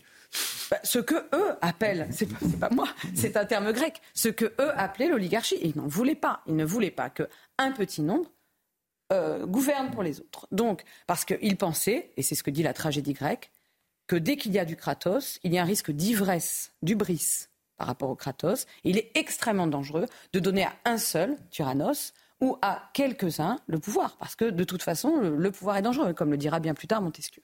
Donc, on a un système qui a existé. Nous, on le prend très au sérieux, parce que ce système, il se trouve qu'il a percuté notre histoire contemporaine.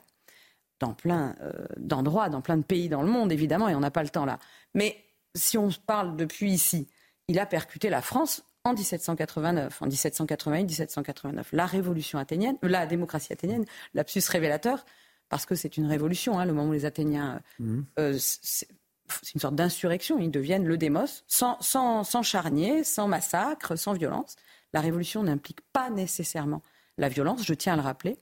Euh, donc, la Révolution française, elle va remettre à l'ordre du jour, pour beaucoup de révolutionnaires, le modèle athénien, qu'ils connaissent plus ou moins bien, et, mais qui les inspire, vraiment. Qui les inspire, mais ils choisissent la représentation. Ils choisissent. Ils sont, c'est très juste ce que vous dites, mhm. mais ils sont dans une tension permanente. Je vous rappelle que les Athéniens aussi ont une logique de oui, mais pas la même. représentation, mais pas au sens où il y aurait des représentants qui mhm. euh, personnaliseraient le pouvoir. Ils refusent la personnalisation. Mhm. En revanche, euh, ils voient bien que les 60 000 ne vont pas décider ensemble. Donc il y a cet extrait qui, qui, qui représente le démos. Bon. Euh, la Révolution française, j'y travaille beaucoup en ce moment, elle est travaillée, les démocrates, hein, ce qu'on appelle les démocrates, Camille Desmoulins, euh, Robespierre, etc., travaillée par la tension entre la Chambre, l'Assemblée nationale et les communes insurrectionnelles, la démocratie type athénienne. Donc en fait, c'est très compliqué pour eux. Ils essaient de concilier les deux. Mmh. Comme aujourd'hui, quand on essaie d'entendre ce qui se passe dans la rue, ce qui se passe chez les Gilets jaunes, ce qu'on peut faire à l'Assemblée nationale, exactement ce qui s'est passé pendant ce printemps. Donc c'est une, enfin, il y a un effort de, réaliser la démocratie dans un grand pays. Et pendant la Révolution française, il va y avoir tous ces districts qui seront autant de petites pnix, hein, en fait, de petites collines délibérantes, euh, des communes qui vont euh, un peu partout euh, prendre des collectifs délibérants. Hein. Il y a aussi les salons, les cercles. enfin, il y a une effervescence démocratique extraordinaire puisque tous les Français euh, qui sont engagés dans cette révolution délibèrent en permanence ensemble. Et ça, c'est quelque chose qui est profondément, euh, qui, est, une condition de la démocratie. Alors, réaction euh, Arnaud Tessier. Ce qui paraît que la Ve République que, vous défendez, c'est pas la démocratie. Bah, ça ce que je viens d'entendre me rappelle beaucoup de, souvenirs de lettres classiques.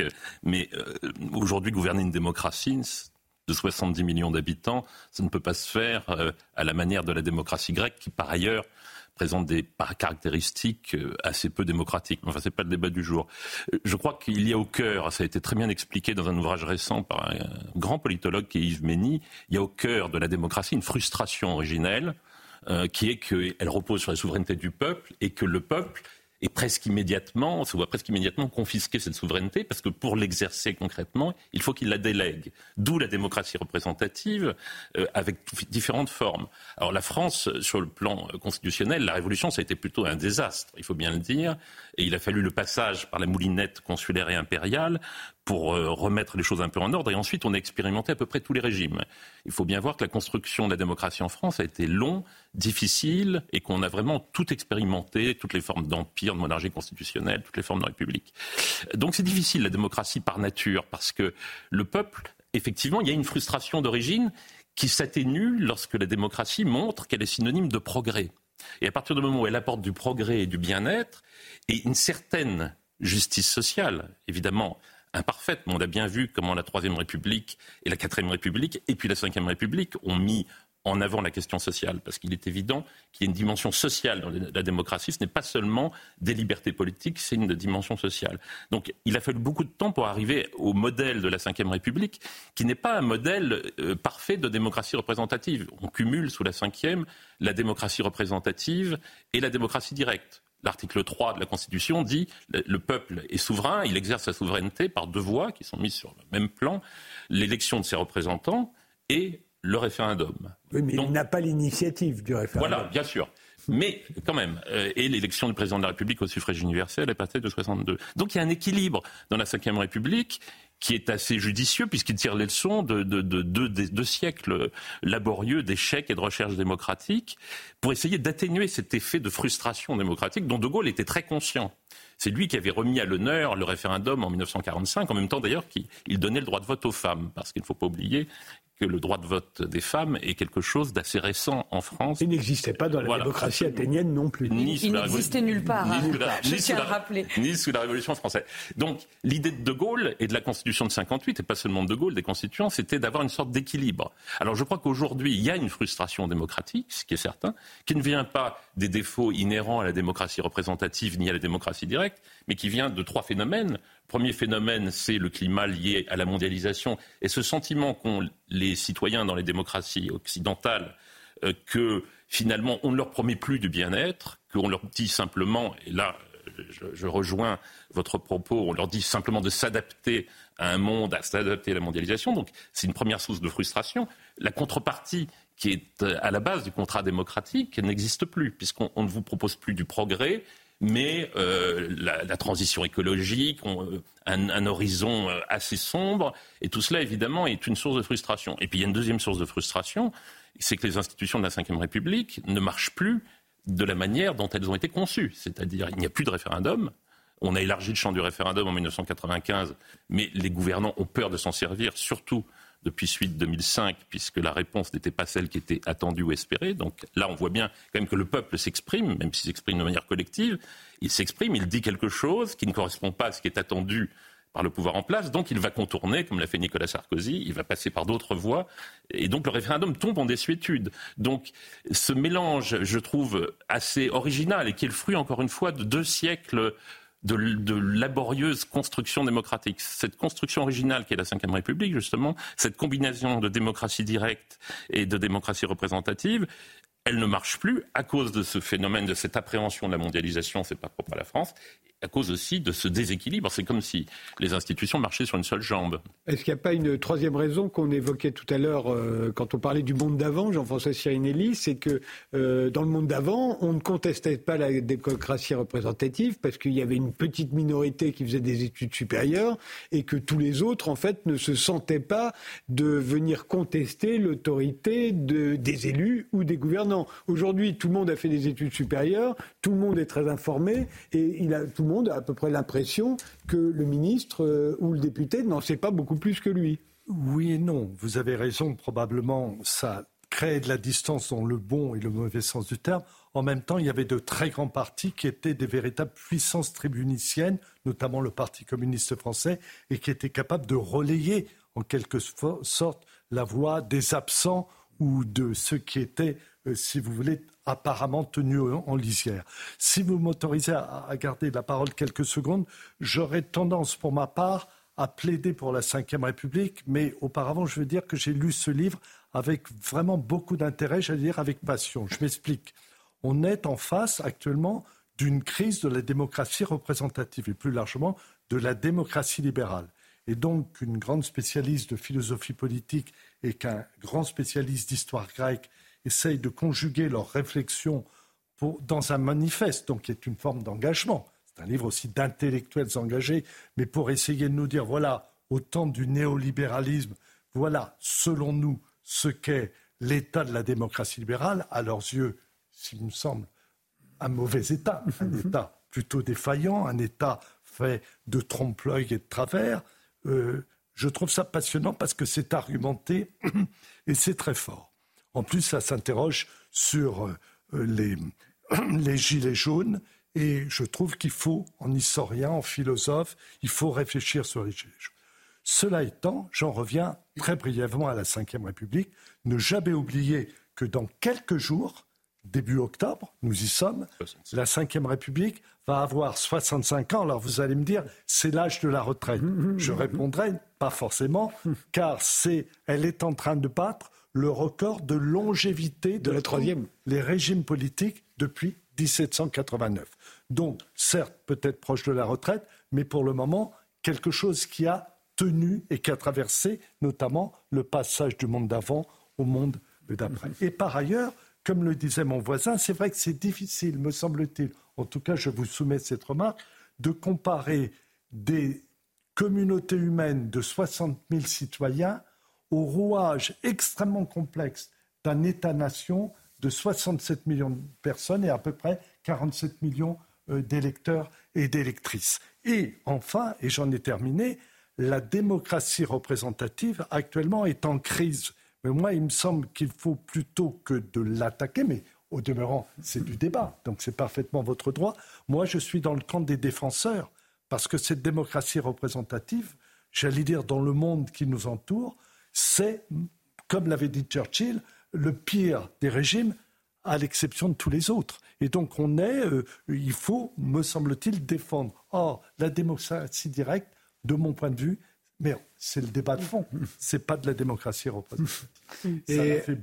Mais c'est quand même intéressant qu'il y ait tant de débats autour de la démocratie aujourd'hui qui n'existaient pas il y, a, il y, a, 20 ou 30 ans. Hein. Euh, la semaine dernière, il y avait Pascal Horry à votre place et lui nous disait qu'on n'avait jamais vécu en France en démocratie libérale. Ça avait toujours été une démocratie autoritaire. Vous, vous nous dites qu'on n'a jamais vécu en démocratie. C'est autre chose. C'est la démocratie représentative. Mais effectivement, on se dit, mais comment ça pourrait être différent? Alors, pas pour que ça devienne une démocratie libérale, ça on sait la différence entre notre démocratie et les démocraties libérales des pays voisins. Mais dans la démocratie que, dont, vous, dont vous manifestez dans votre livre, euh, pour laquelle vous manifestez dans votre livre un certain engouement, ça ressemblerait à quoi aujourd'hui? On a, une, réelle admiration, une certaine passion pour la démocratie athénienne, mais on ne considère pas que c'est un modèle qu'on pourrait transposer. On a une passion pour la démocratie athénienne, comme on a une passion pour les tragédies qui essaient de penser les problèmes de la démocratie athénienne, etc. Et on est très remonté contre les philosophes qui ont fait passer cette démocratie athénienne pour, pour le règne du n'importe quoi et du chaos, ce qui est extrêmement malhonnête de la part de Platon. Bon, ça c'est euh, nos règlements. Mais si vous voulez, on ne considère pas qu'on n'a pas à vous proposer une PNIX qui serait par exemple place de la Concorde. En revanche, en 1789 jusqu'en 93, je ne crois pas que 89 jusqu'à 93 soit un désastre. Au contraire, je pense que c'est fondationnel de, l'histoire de France et je suis extrêmement fier qu'on ait fait cette, cette grande révolution française.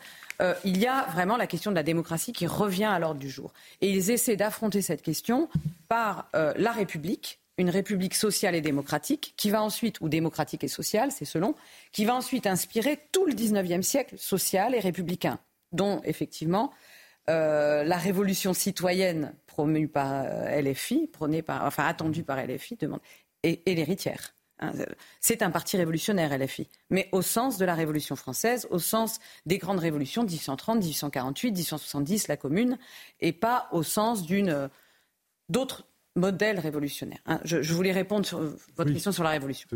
Ensuite, donc, le, diagnostic très critique que nous faisons, c'est sur la réponse des libéraux à cette énorme poussée démocratique qui n'était pas qu'en France à la fin du XIXe siècle, mais comme vous savez, dans, dans le monde entier.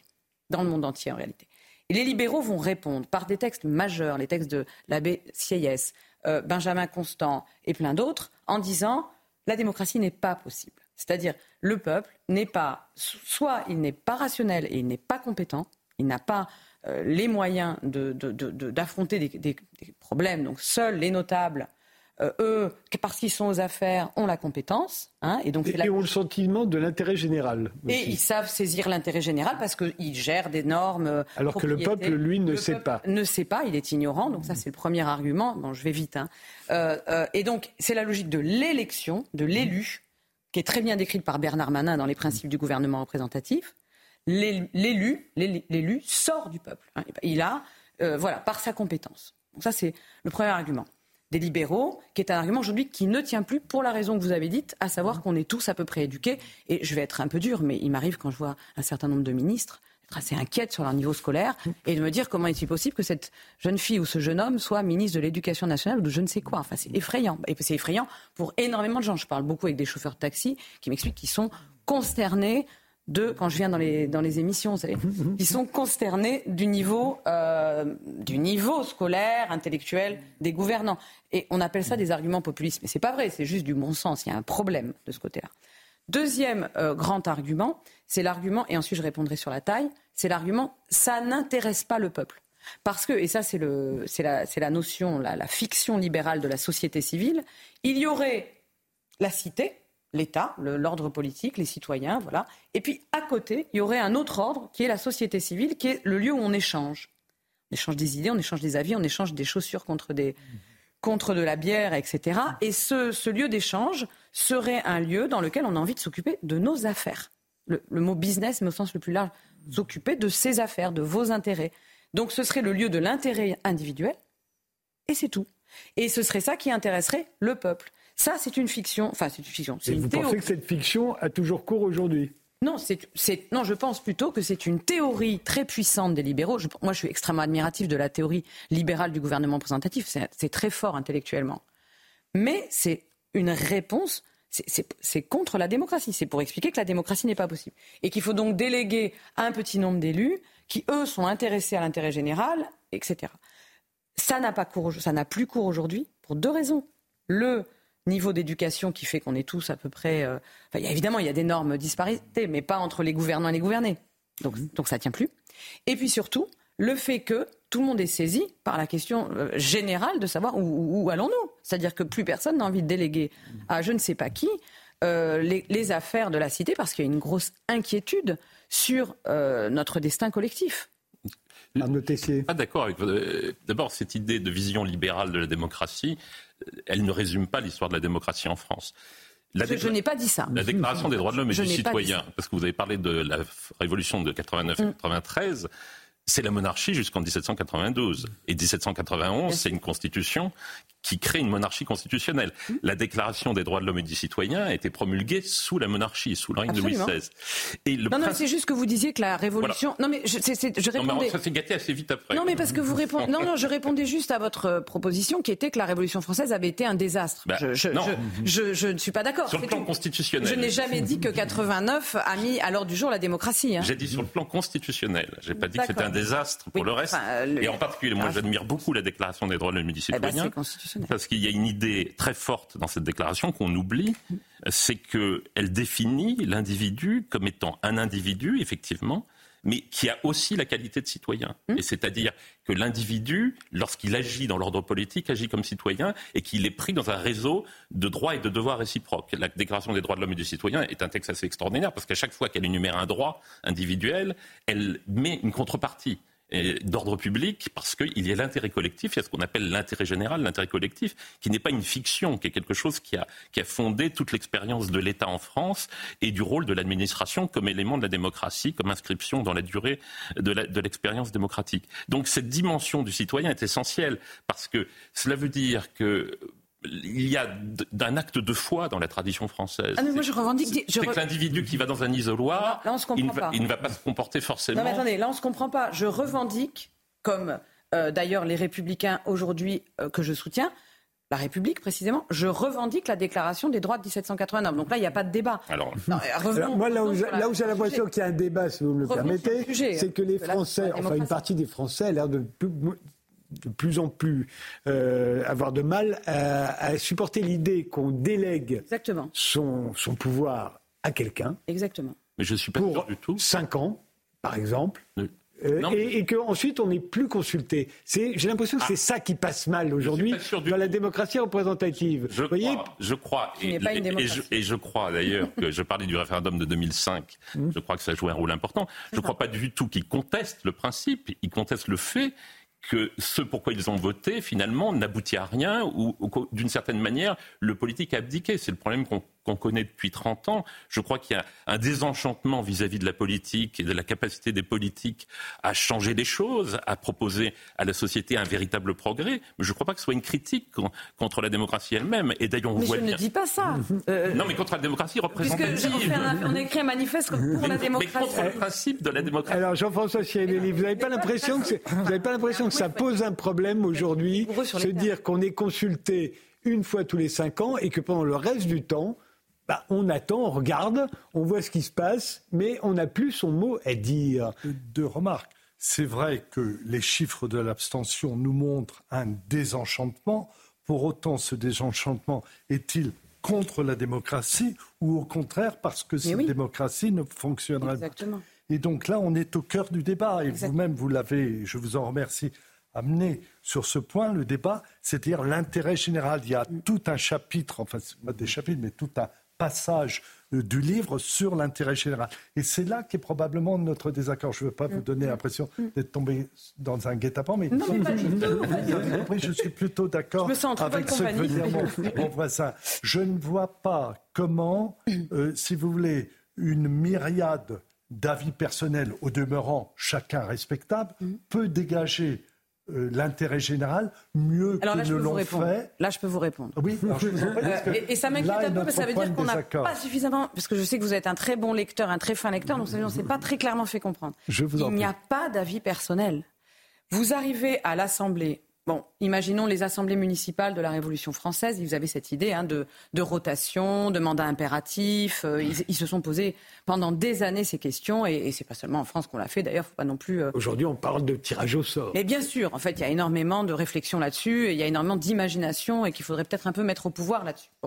Donc, on avait, euh, quand on arrive à l'Assemblée, à l'Ecclésia, quand on est dans cette logique-là, vous arrivez effectivement avec un avis personnel. Mais au fond, ce n'est pas très intéressant. C'est-à-dire que ce qui est intéressant, c'est le fait d'endurer pendant une journée sur la PNIX ou dans votre euh, commune euh, démocratique, votre district, euh, d'endurer la confrontation avec les autres points de vue et comprendre qu'en réalité, personne, aucun individu n'est capable, et ça c'est quelque chose, une sorte d'épistémologie qui correspond tout à fait à la pensée tragique des Grecs, personne n'est capable de saisir la réalité en soi. Donc seul, le travail de affectation réciproque des points de vue permet au bout d'un moment de fabriquer ce qu'on appelle dans le livre, ce que les Grecs appelaient une doxa, c'est-à-dire le peuple, il lui apparaît que la meilleure des hypothèses à cet instant-là, finalement, c'est ça, par exemple de partir à la guerre ou de ne pas y partir. Et on a bien conscience que c'est un avis collectif provisoire qui essaie de, saisir au mieux l'intérêt général. Donc c'est pas c'est pas une collection, c'est pas une myriade d'avis personnels. Ça suppose un travail de délibération. Je, vous suis là-dessus, d'autant que vous le dites dans votre livre, vous vous appuyez sur votre expérience personnelle à l'intérieur même de l'université. Tout à. Participation à, un certain nombre de réunions où on sort plus informé qu'on est entré dans la réunion. Exactement. Dont acte, à une remarque près, c'est que ça suppose quand même que les gens dans cette réunion soient à égalité. Or, regardez les initiatives récentes prises par notre président de la République sans politiser notre débat. Mm.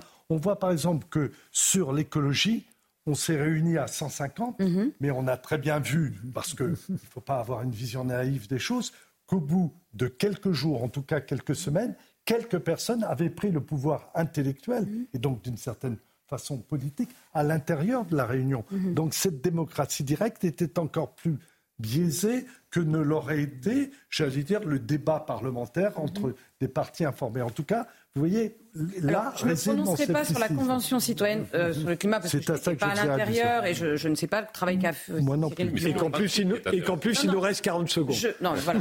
je dirais juste que les Athéniens étaient parfaitement conscients de tous ces problèmes, d'où la, notion d'ostracisme, etc., etc. Donc il y a toute une série de contrepoids, de contre, de garde-fous à mettre en place pour, dans le rapport à la parole, qu'on ne se retrouve pas avec un petit groupe finalement qui, euh, de factieux qui, euh, qui prennent le pouvoir. Donc voilà, il y a des possibilités de répondre à ça. Le problème, c'est que, et aujourd'hui, il y a une attente populaire. On n'a pas parlé des Gilets jaunes, mais c'est quand même ce qu'ils ont demandé.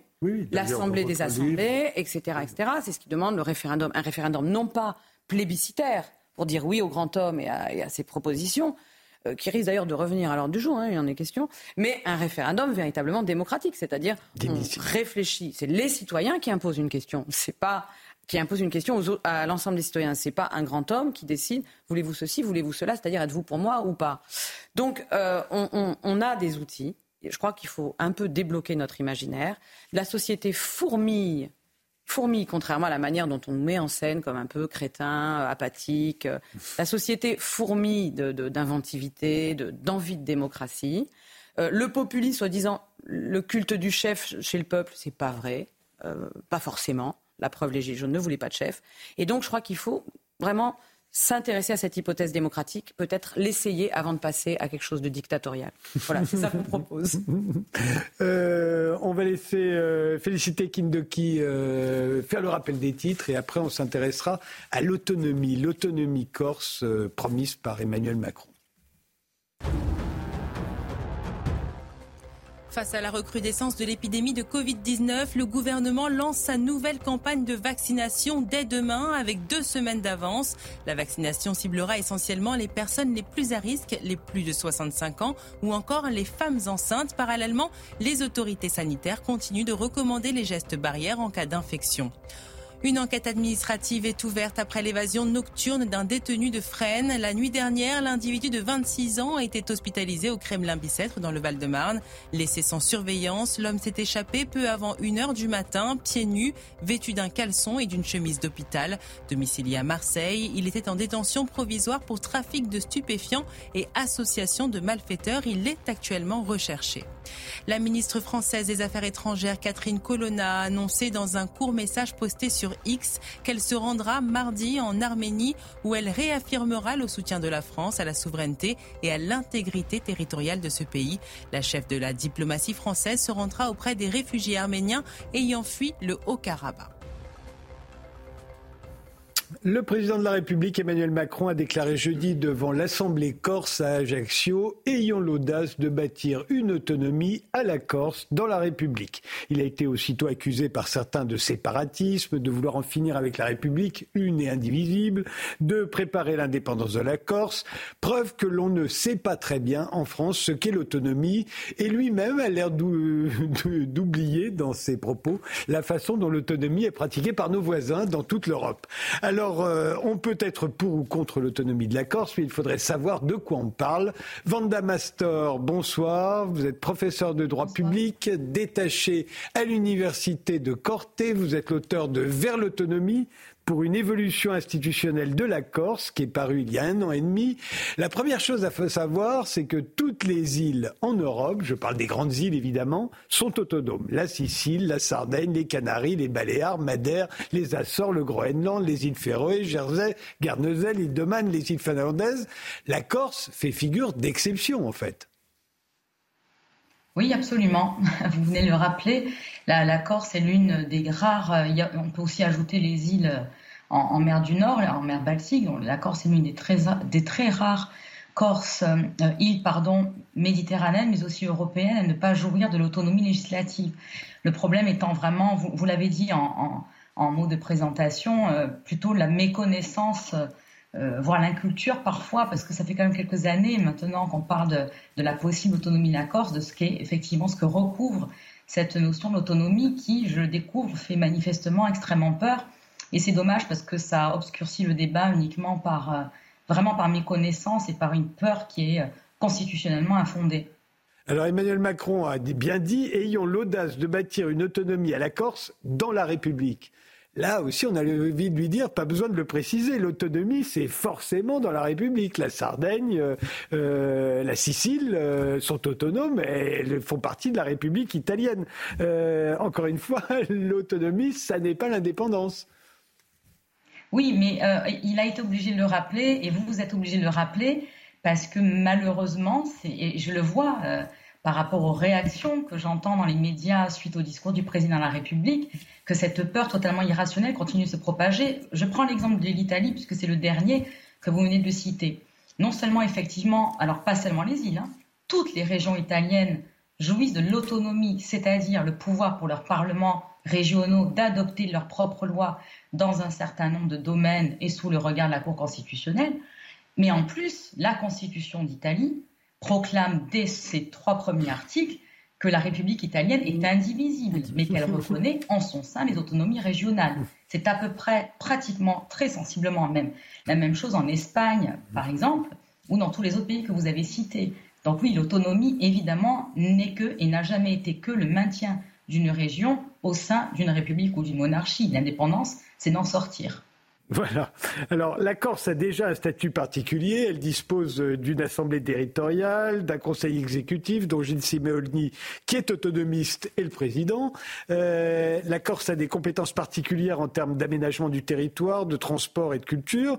Pour, devenir autonome, il lui faudrait un pouvoir législatif. Hein. C'est ça l'autonomie. Et ce pouvoir législatif, évidemment, c'est dans le cadre de la Constitution française. Oui, absolument. Offrir l'autonomie législative à la Corse ne peut passer que par une révision de la Constitution. Ça, c'est absolument certain.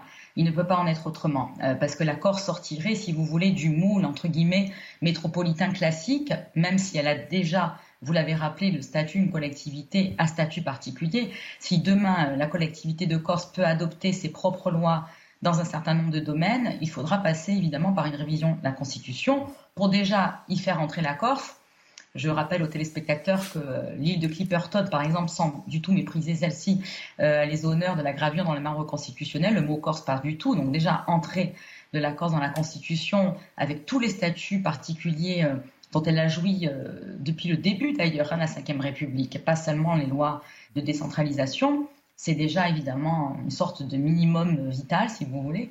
Et ensuite, évidemment, offrir l'autonomie législative, ceci aussi ne peut passer que par une révision de la Constitution. Mais euh, on a l'impression que là, Emmanuel Macron ne sait pas très bien ce qu'est l'autonomie, puisque l'autonomie, vous l'avez dit partout, c'est le pouvoir législatif dans un certain nombre de domaines, pas dans tous, pas dans les domaines régaliens, on le verra. Mais lui, il ne parle pas du tout de pouvoir législatif, il parle d'un pouvoir normatif. Oui, mais alors, est-ce que c'est au, président de la République qu'il appartient d'entrer dans les détails lors d'un discours aussi solennel euh, que celui qu'il a prononcé dans l'hémicycle insulaire? Je ne sais pas. Euh, c'est vrai que, euh, à titre personnel, évidemment, en travaillant sur cette question, j'ai tendu l'oreille en espérant tout le long entendre le mot pouvoir législatif. Cette expression n'est jamais arrivée. Il a parlé de pouvoir normatif, qu'il a décliné en deux sortes, si vous voulez, le pouvoir d'adapter les normes nationales aux spécificités locales et le pouvoir de définir ses propres normes. Donc, il a parlé d'un pouvoir normatif. Il a ajouté sous le contrôle du Conseil d'État et du Conseil constitutionnel, ce qui laisse la porte ouverte aussi, on va dire, à l'hypothèse haute, si on veut être optimiste, quand bien sûr on, on, épouse euh, les revendications autonomistes, qu'elles soient d'ailleurs politiques ou, ou, de droit constitutionnel. Je précise que beaucoup de constitutionnalistes sont favorables aux régimes régionaux qui sont largement majoritaires en Europe par ailleurs. Alors cela dit, il y a six mois pour euh, débattre de tout ça, pour négocier tout ça. Mais bon, pour l'instant, d'après ce qu'a dit le, président de la République, on est loin de l'autonomie. Hein. Euh, euh, alors juste une dernière question, et puis je, me tournerai vers mes autres invités, euh, Vanda Mastor. En ce qui concerne les, les, îles que vous avez étudiées dans votre livre, qui ont toutes, on l'a dit, un statut d'autonomie, aucune n'a le pouvoir de légiférer dans les domaines régaliens, hein, les finances, la police, la justice, la défense et les affaires étrangères. Oui, jamais. C'est un, argument que nous mettons souvent en avant pour rassurer les craintifs de l'explosion de l'indivisibilité de la République. C'est qu'évidemment, dans toutes ces régions autonomes, qu'elles soient encore une fois insulaires d'ailleurs ou pas, euh, le législateur ne peut pas tout faire. Il légifère déjà sous contrôle de la Cour constitutionnelle euh, dans, l'écrasante majorité des cas premièrement, et deuxièmement, sans ne jamais toucher au bras souverain de l'État en quelque sorte. Donc euh, l'État, quoi qu'il advienne, et quel que soit d'ailleurs le degré euh, des négociations euh, par rapport à cette autonomie matérielle, c'est-à-dire les matières touchées par l'autonomie législative, dans tous les cas, jamais l'État ne délègue ces domaines que l'on appelle régaliens, qui sont ceux que vous venez de citer. Alors, réaction Arnaud Tessier, Jean-François Siainelli. Euh, déjà qu'un président de la République, dans une assemblée corse, prononce le mot autonomie, déjà, je suis première, hein, il faut bien le reconnaître. Mais enfin, comme on ne sait pas ce que c'est que l'autonomie, ça n'a pas l'air de. Pour la Corse, on sait à peu près, parce que ce n'est pas un problème nouveau, comme euh, d'ailleurs euh, cela vient d'être dit. Euh, ce n'est pas un problème insulaire. Hein, parce qu'à ce compte-là, en fait, je ne sais pas si la Sicile est un modèle à suivre, mais enfin, à mon avis, ce n'est pas un problème insulaire. On n'est pas dans le même système que l'Italie ou l'Espagne. On n'est pas un État fédéral. On est une Donc, démocratie si autoritaire. Si on bascule vers un État fédéral et qu'on met fin à ce qui est quand même un des grands héritages de la Révolution française et de notre tradition républicaine, qui est que c'est une même loi égale pour tous sur le territoire, et que les régions peuvent avoir une certaine marge d'autonomie, ça s'appelle la décentralisation, mais en étant engagés dans un processus de solidarité collective qui s'appelle la nation, l'État-nation, l'État républicain, c'est un basculement énorme. Si on, euh, parce que le, ce qui a fait débat, en réalité, euh, pas tellement débat d'ailleurs, je trouve, hein, ça c'est vite. Euh, ce, qui, ce, qui, a pu faire débat l'espace d'un instant, euh, c'est pas tellement l'annonce sur la Corse, c'est la réaction du président de la région Bretagne. Parce qu'on voit très bien ce qui se profile derrière, effectivement. C'est le passage de l'État républicain français classique, traditionnel, qui repose quand même sur des principes qui, à mon avis, sont congénitaux à notre démocratie et au principe de, solidarité sociale et territoriale, et si on bascule vers un système fédéral. Et c'est un changement énorme qui ne correspond pas à notre culture politique. Alors ça peut être le fait d'un choix, effectivement, typiquement fait par référendum, mais ce n'est pas un sujet anodin. On ne peut pas dire simplement c'est parce qu'il y a des îles dans des pays qui sont fédéraux et qu'il faut faire la même chose. Non, non mais il n'y a pas que dans les pays qui sont des fédérations qu'il y a des îles qui sont autonomes. Toutes les îles sont autonomes, non, à part la Crète. Euh, ouais. L'Angleterre n'est pas une fédération, les îles sont autonomes. Enfin, euh, l'Angleterre évolue quand même vers quelque chose de très différent de ce qu'était la monarchie britannique et la démocratie britannique classique. Elle est proche pour résumer, je dirais, euh, je répéterai ce qu'avait dit Philippe Séguin sur ces sujets. Il avait dit nous avions choisi la décentralisation, pas la décomposition. Donc c'est quand même un enjeu qu'il faut avoir présent à l'esprit euh, dans le débat s'il s'ouvre véritablement. Euh, vous vouliez dire un mot?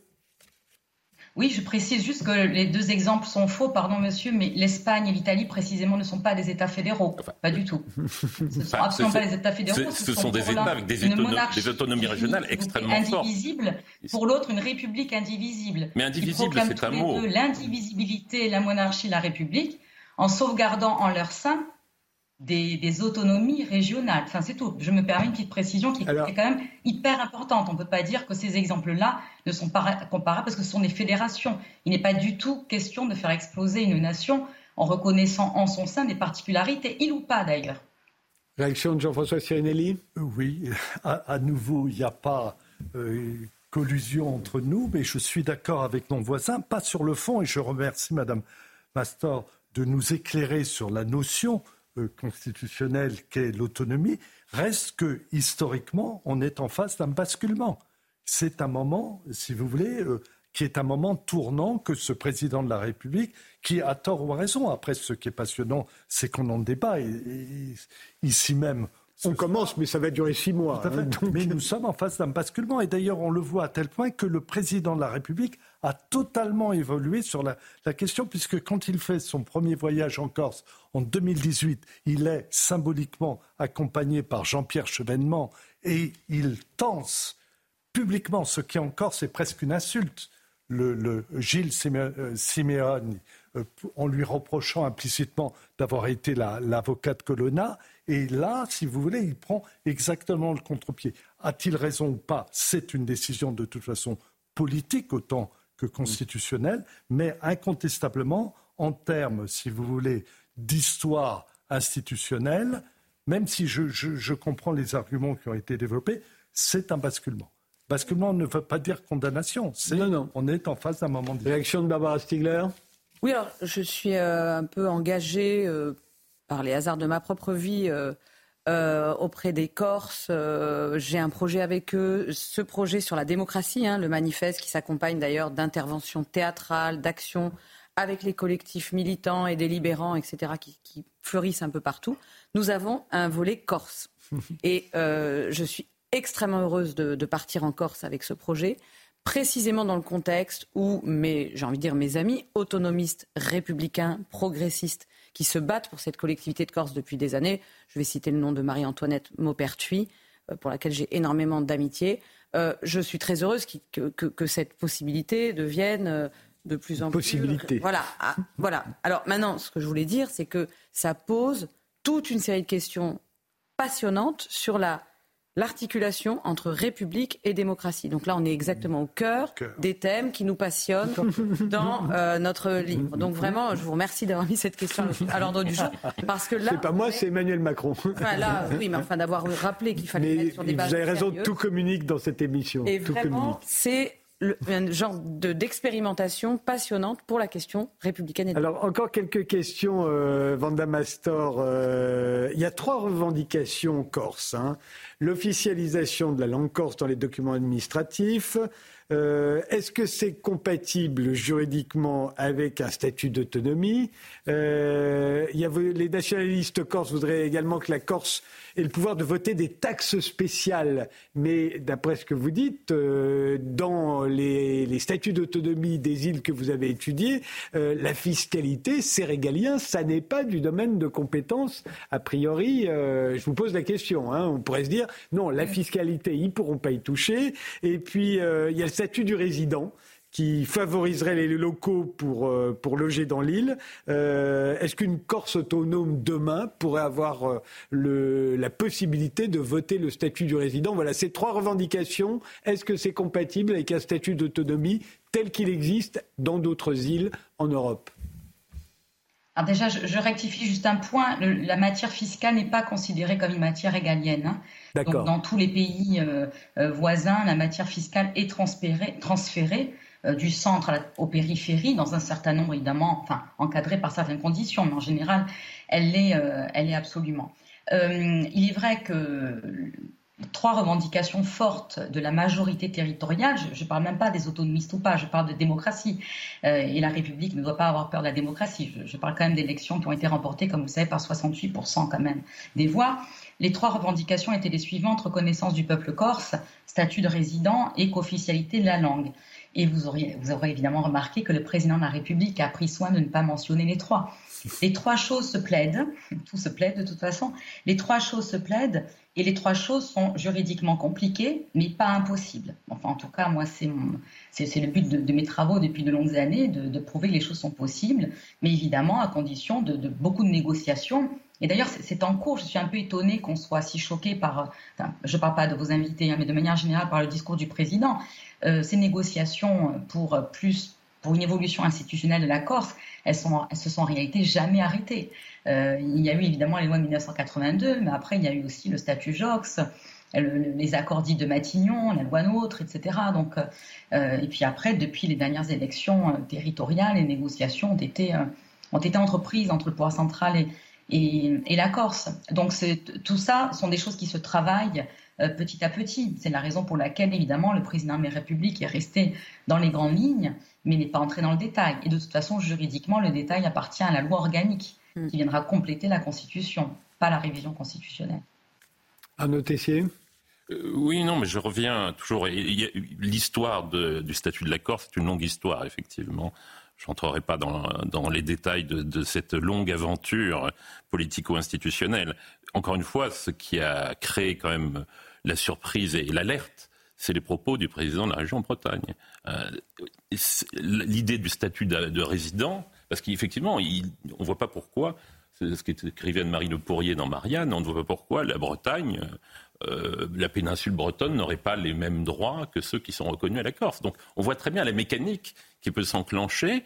Et la Corse a déjà un statut particulier que n'a pas la Bretagne. Vous voyez le statut du résident. Enfin, si on généralise ce type de, procédure, c'est la, la, fin, euh, c'est la fin du, modèle français qui est fondé sur l'égalité, avec toutes ses imperfections. Mais enfin, toute notre expérience démocratique est fondée là-dessus.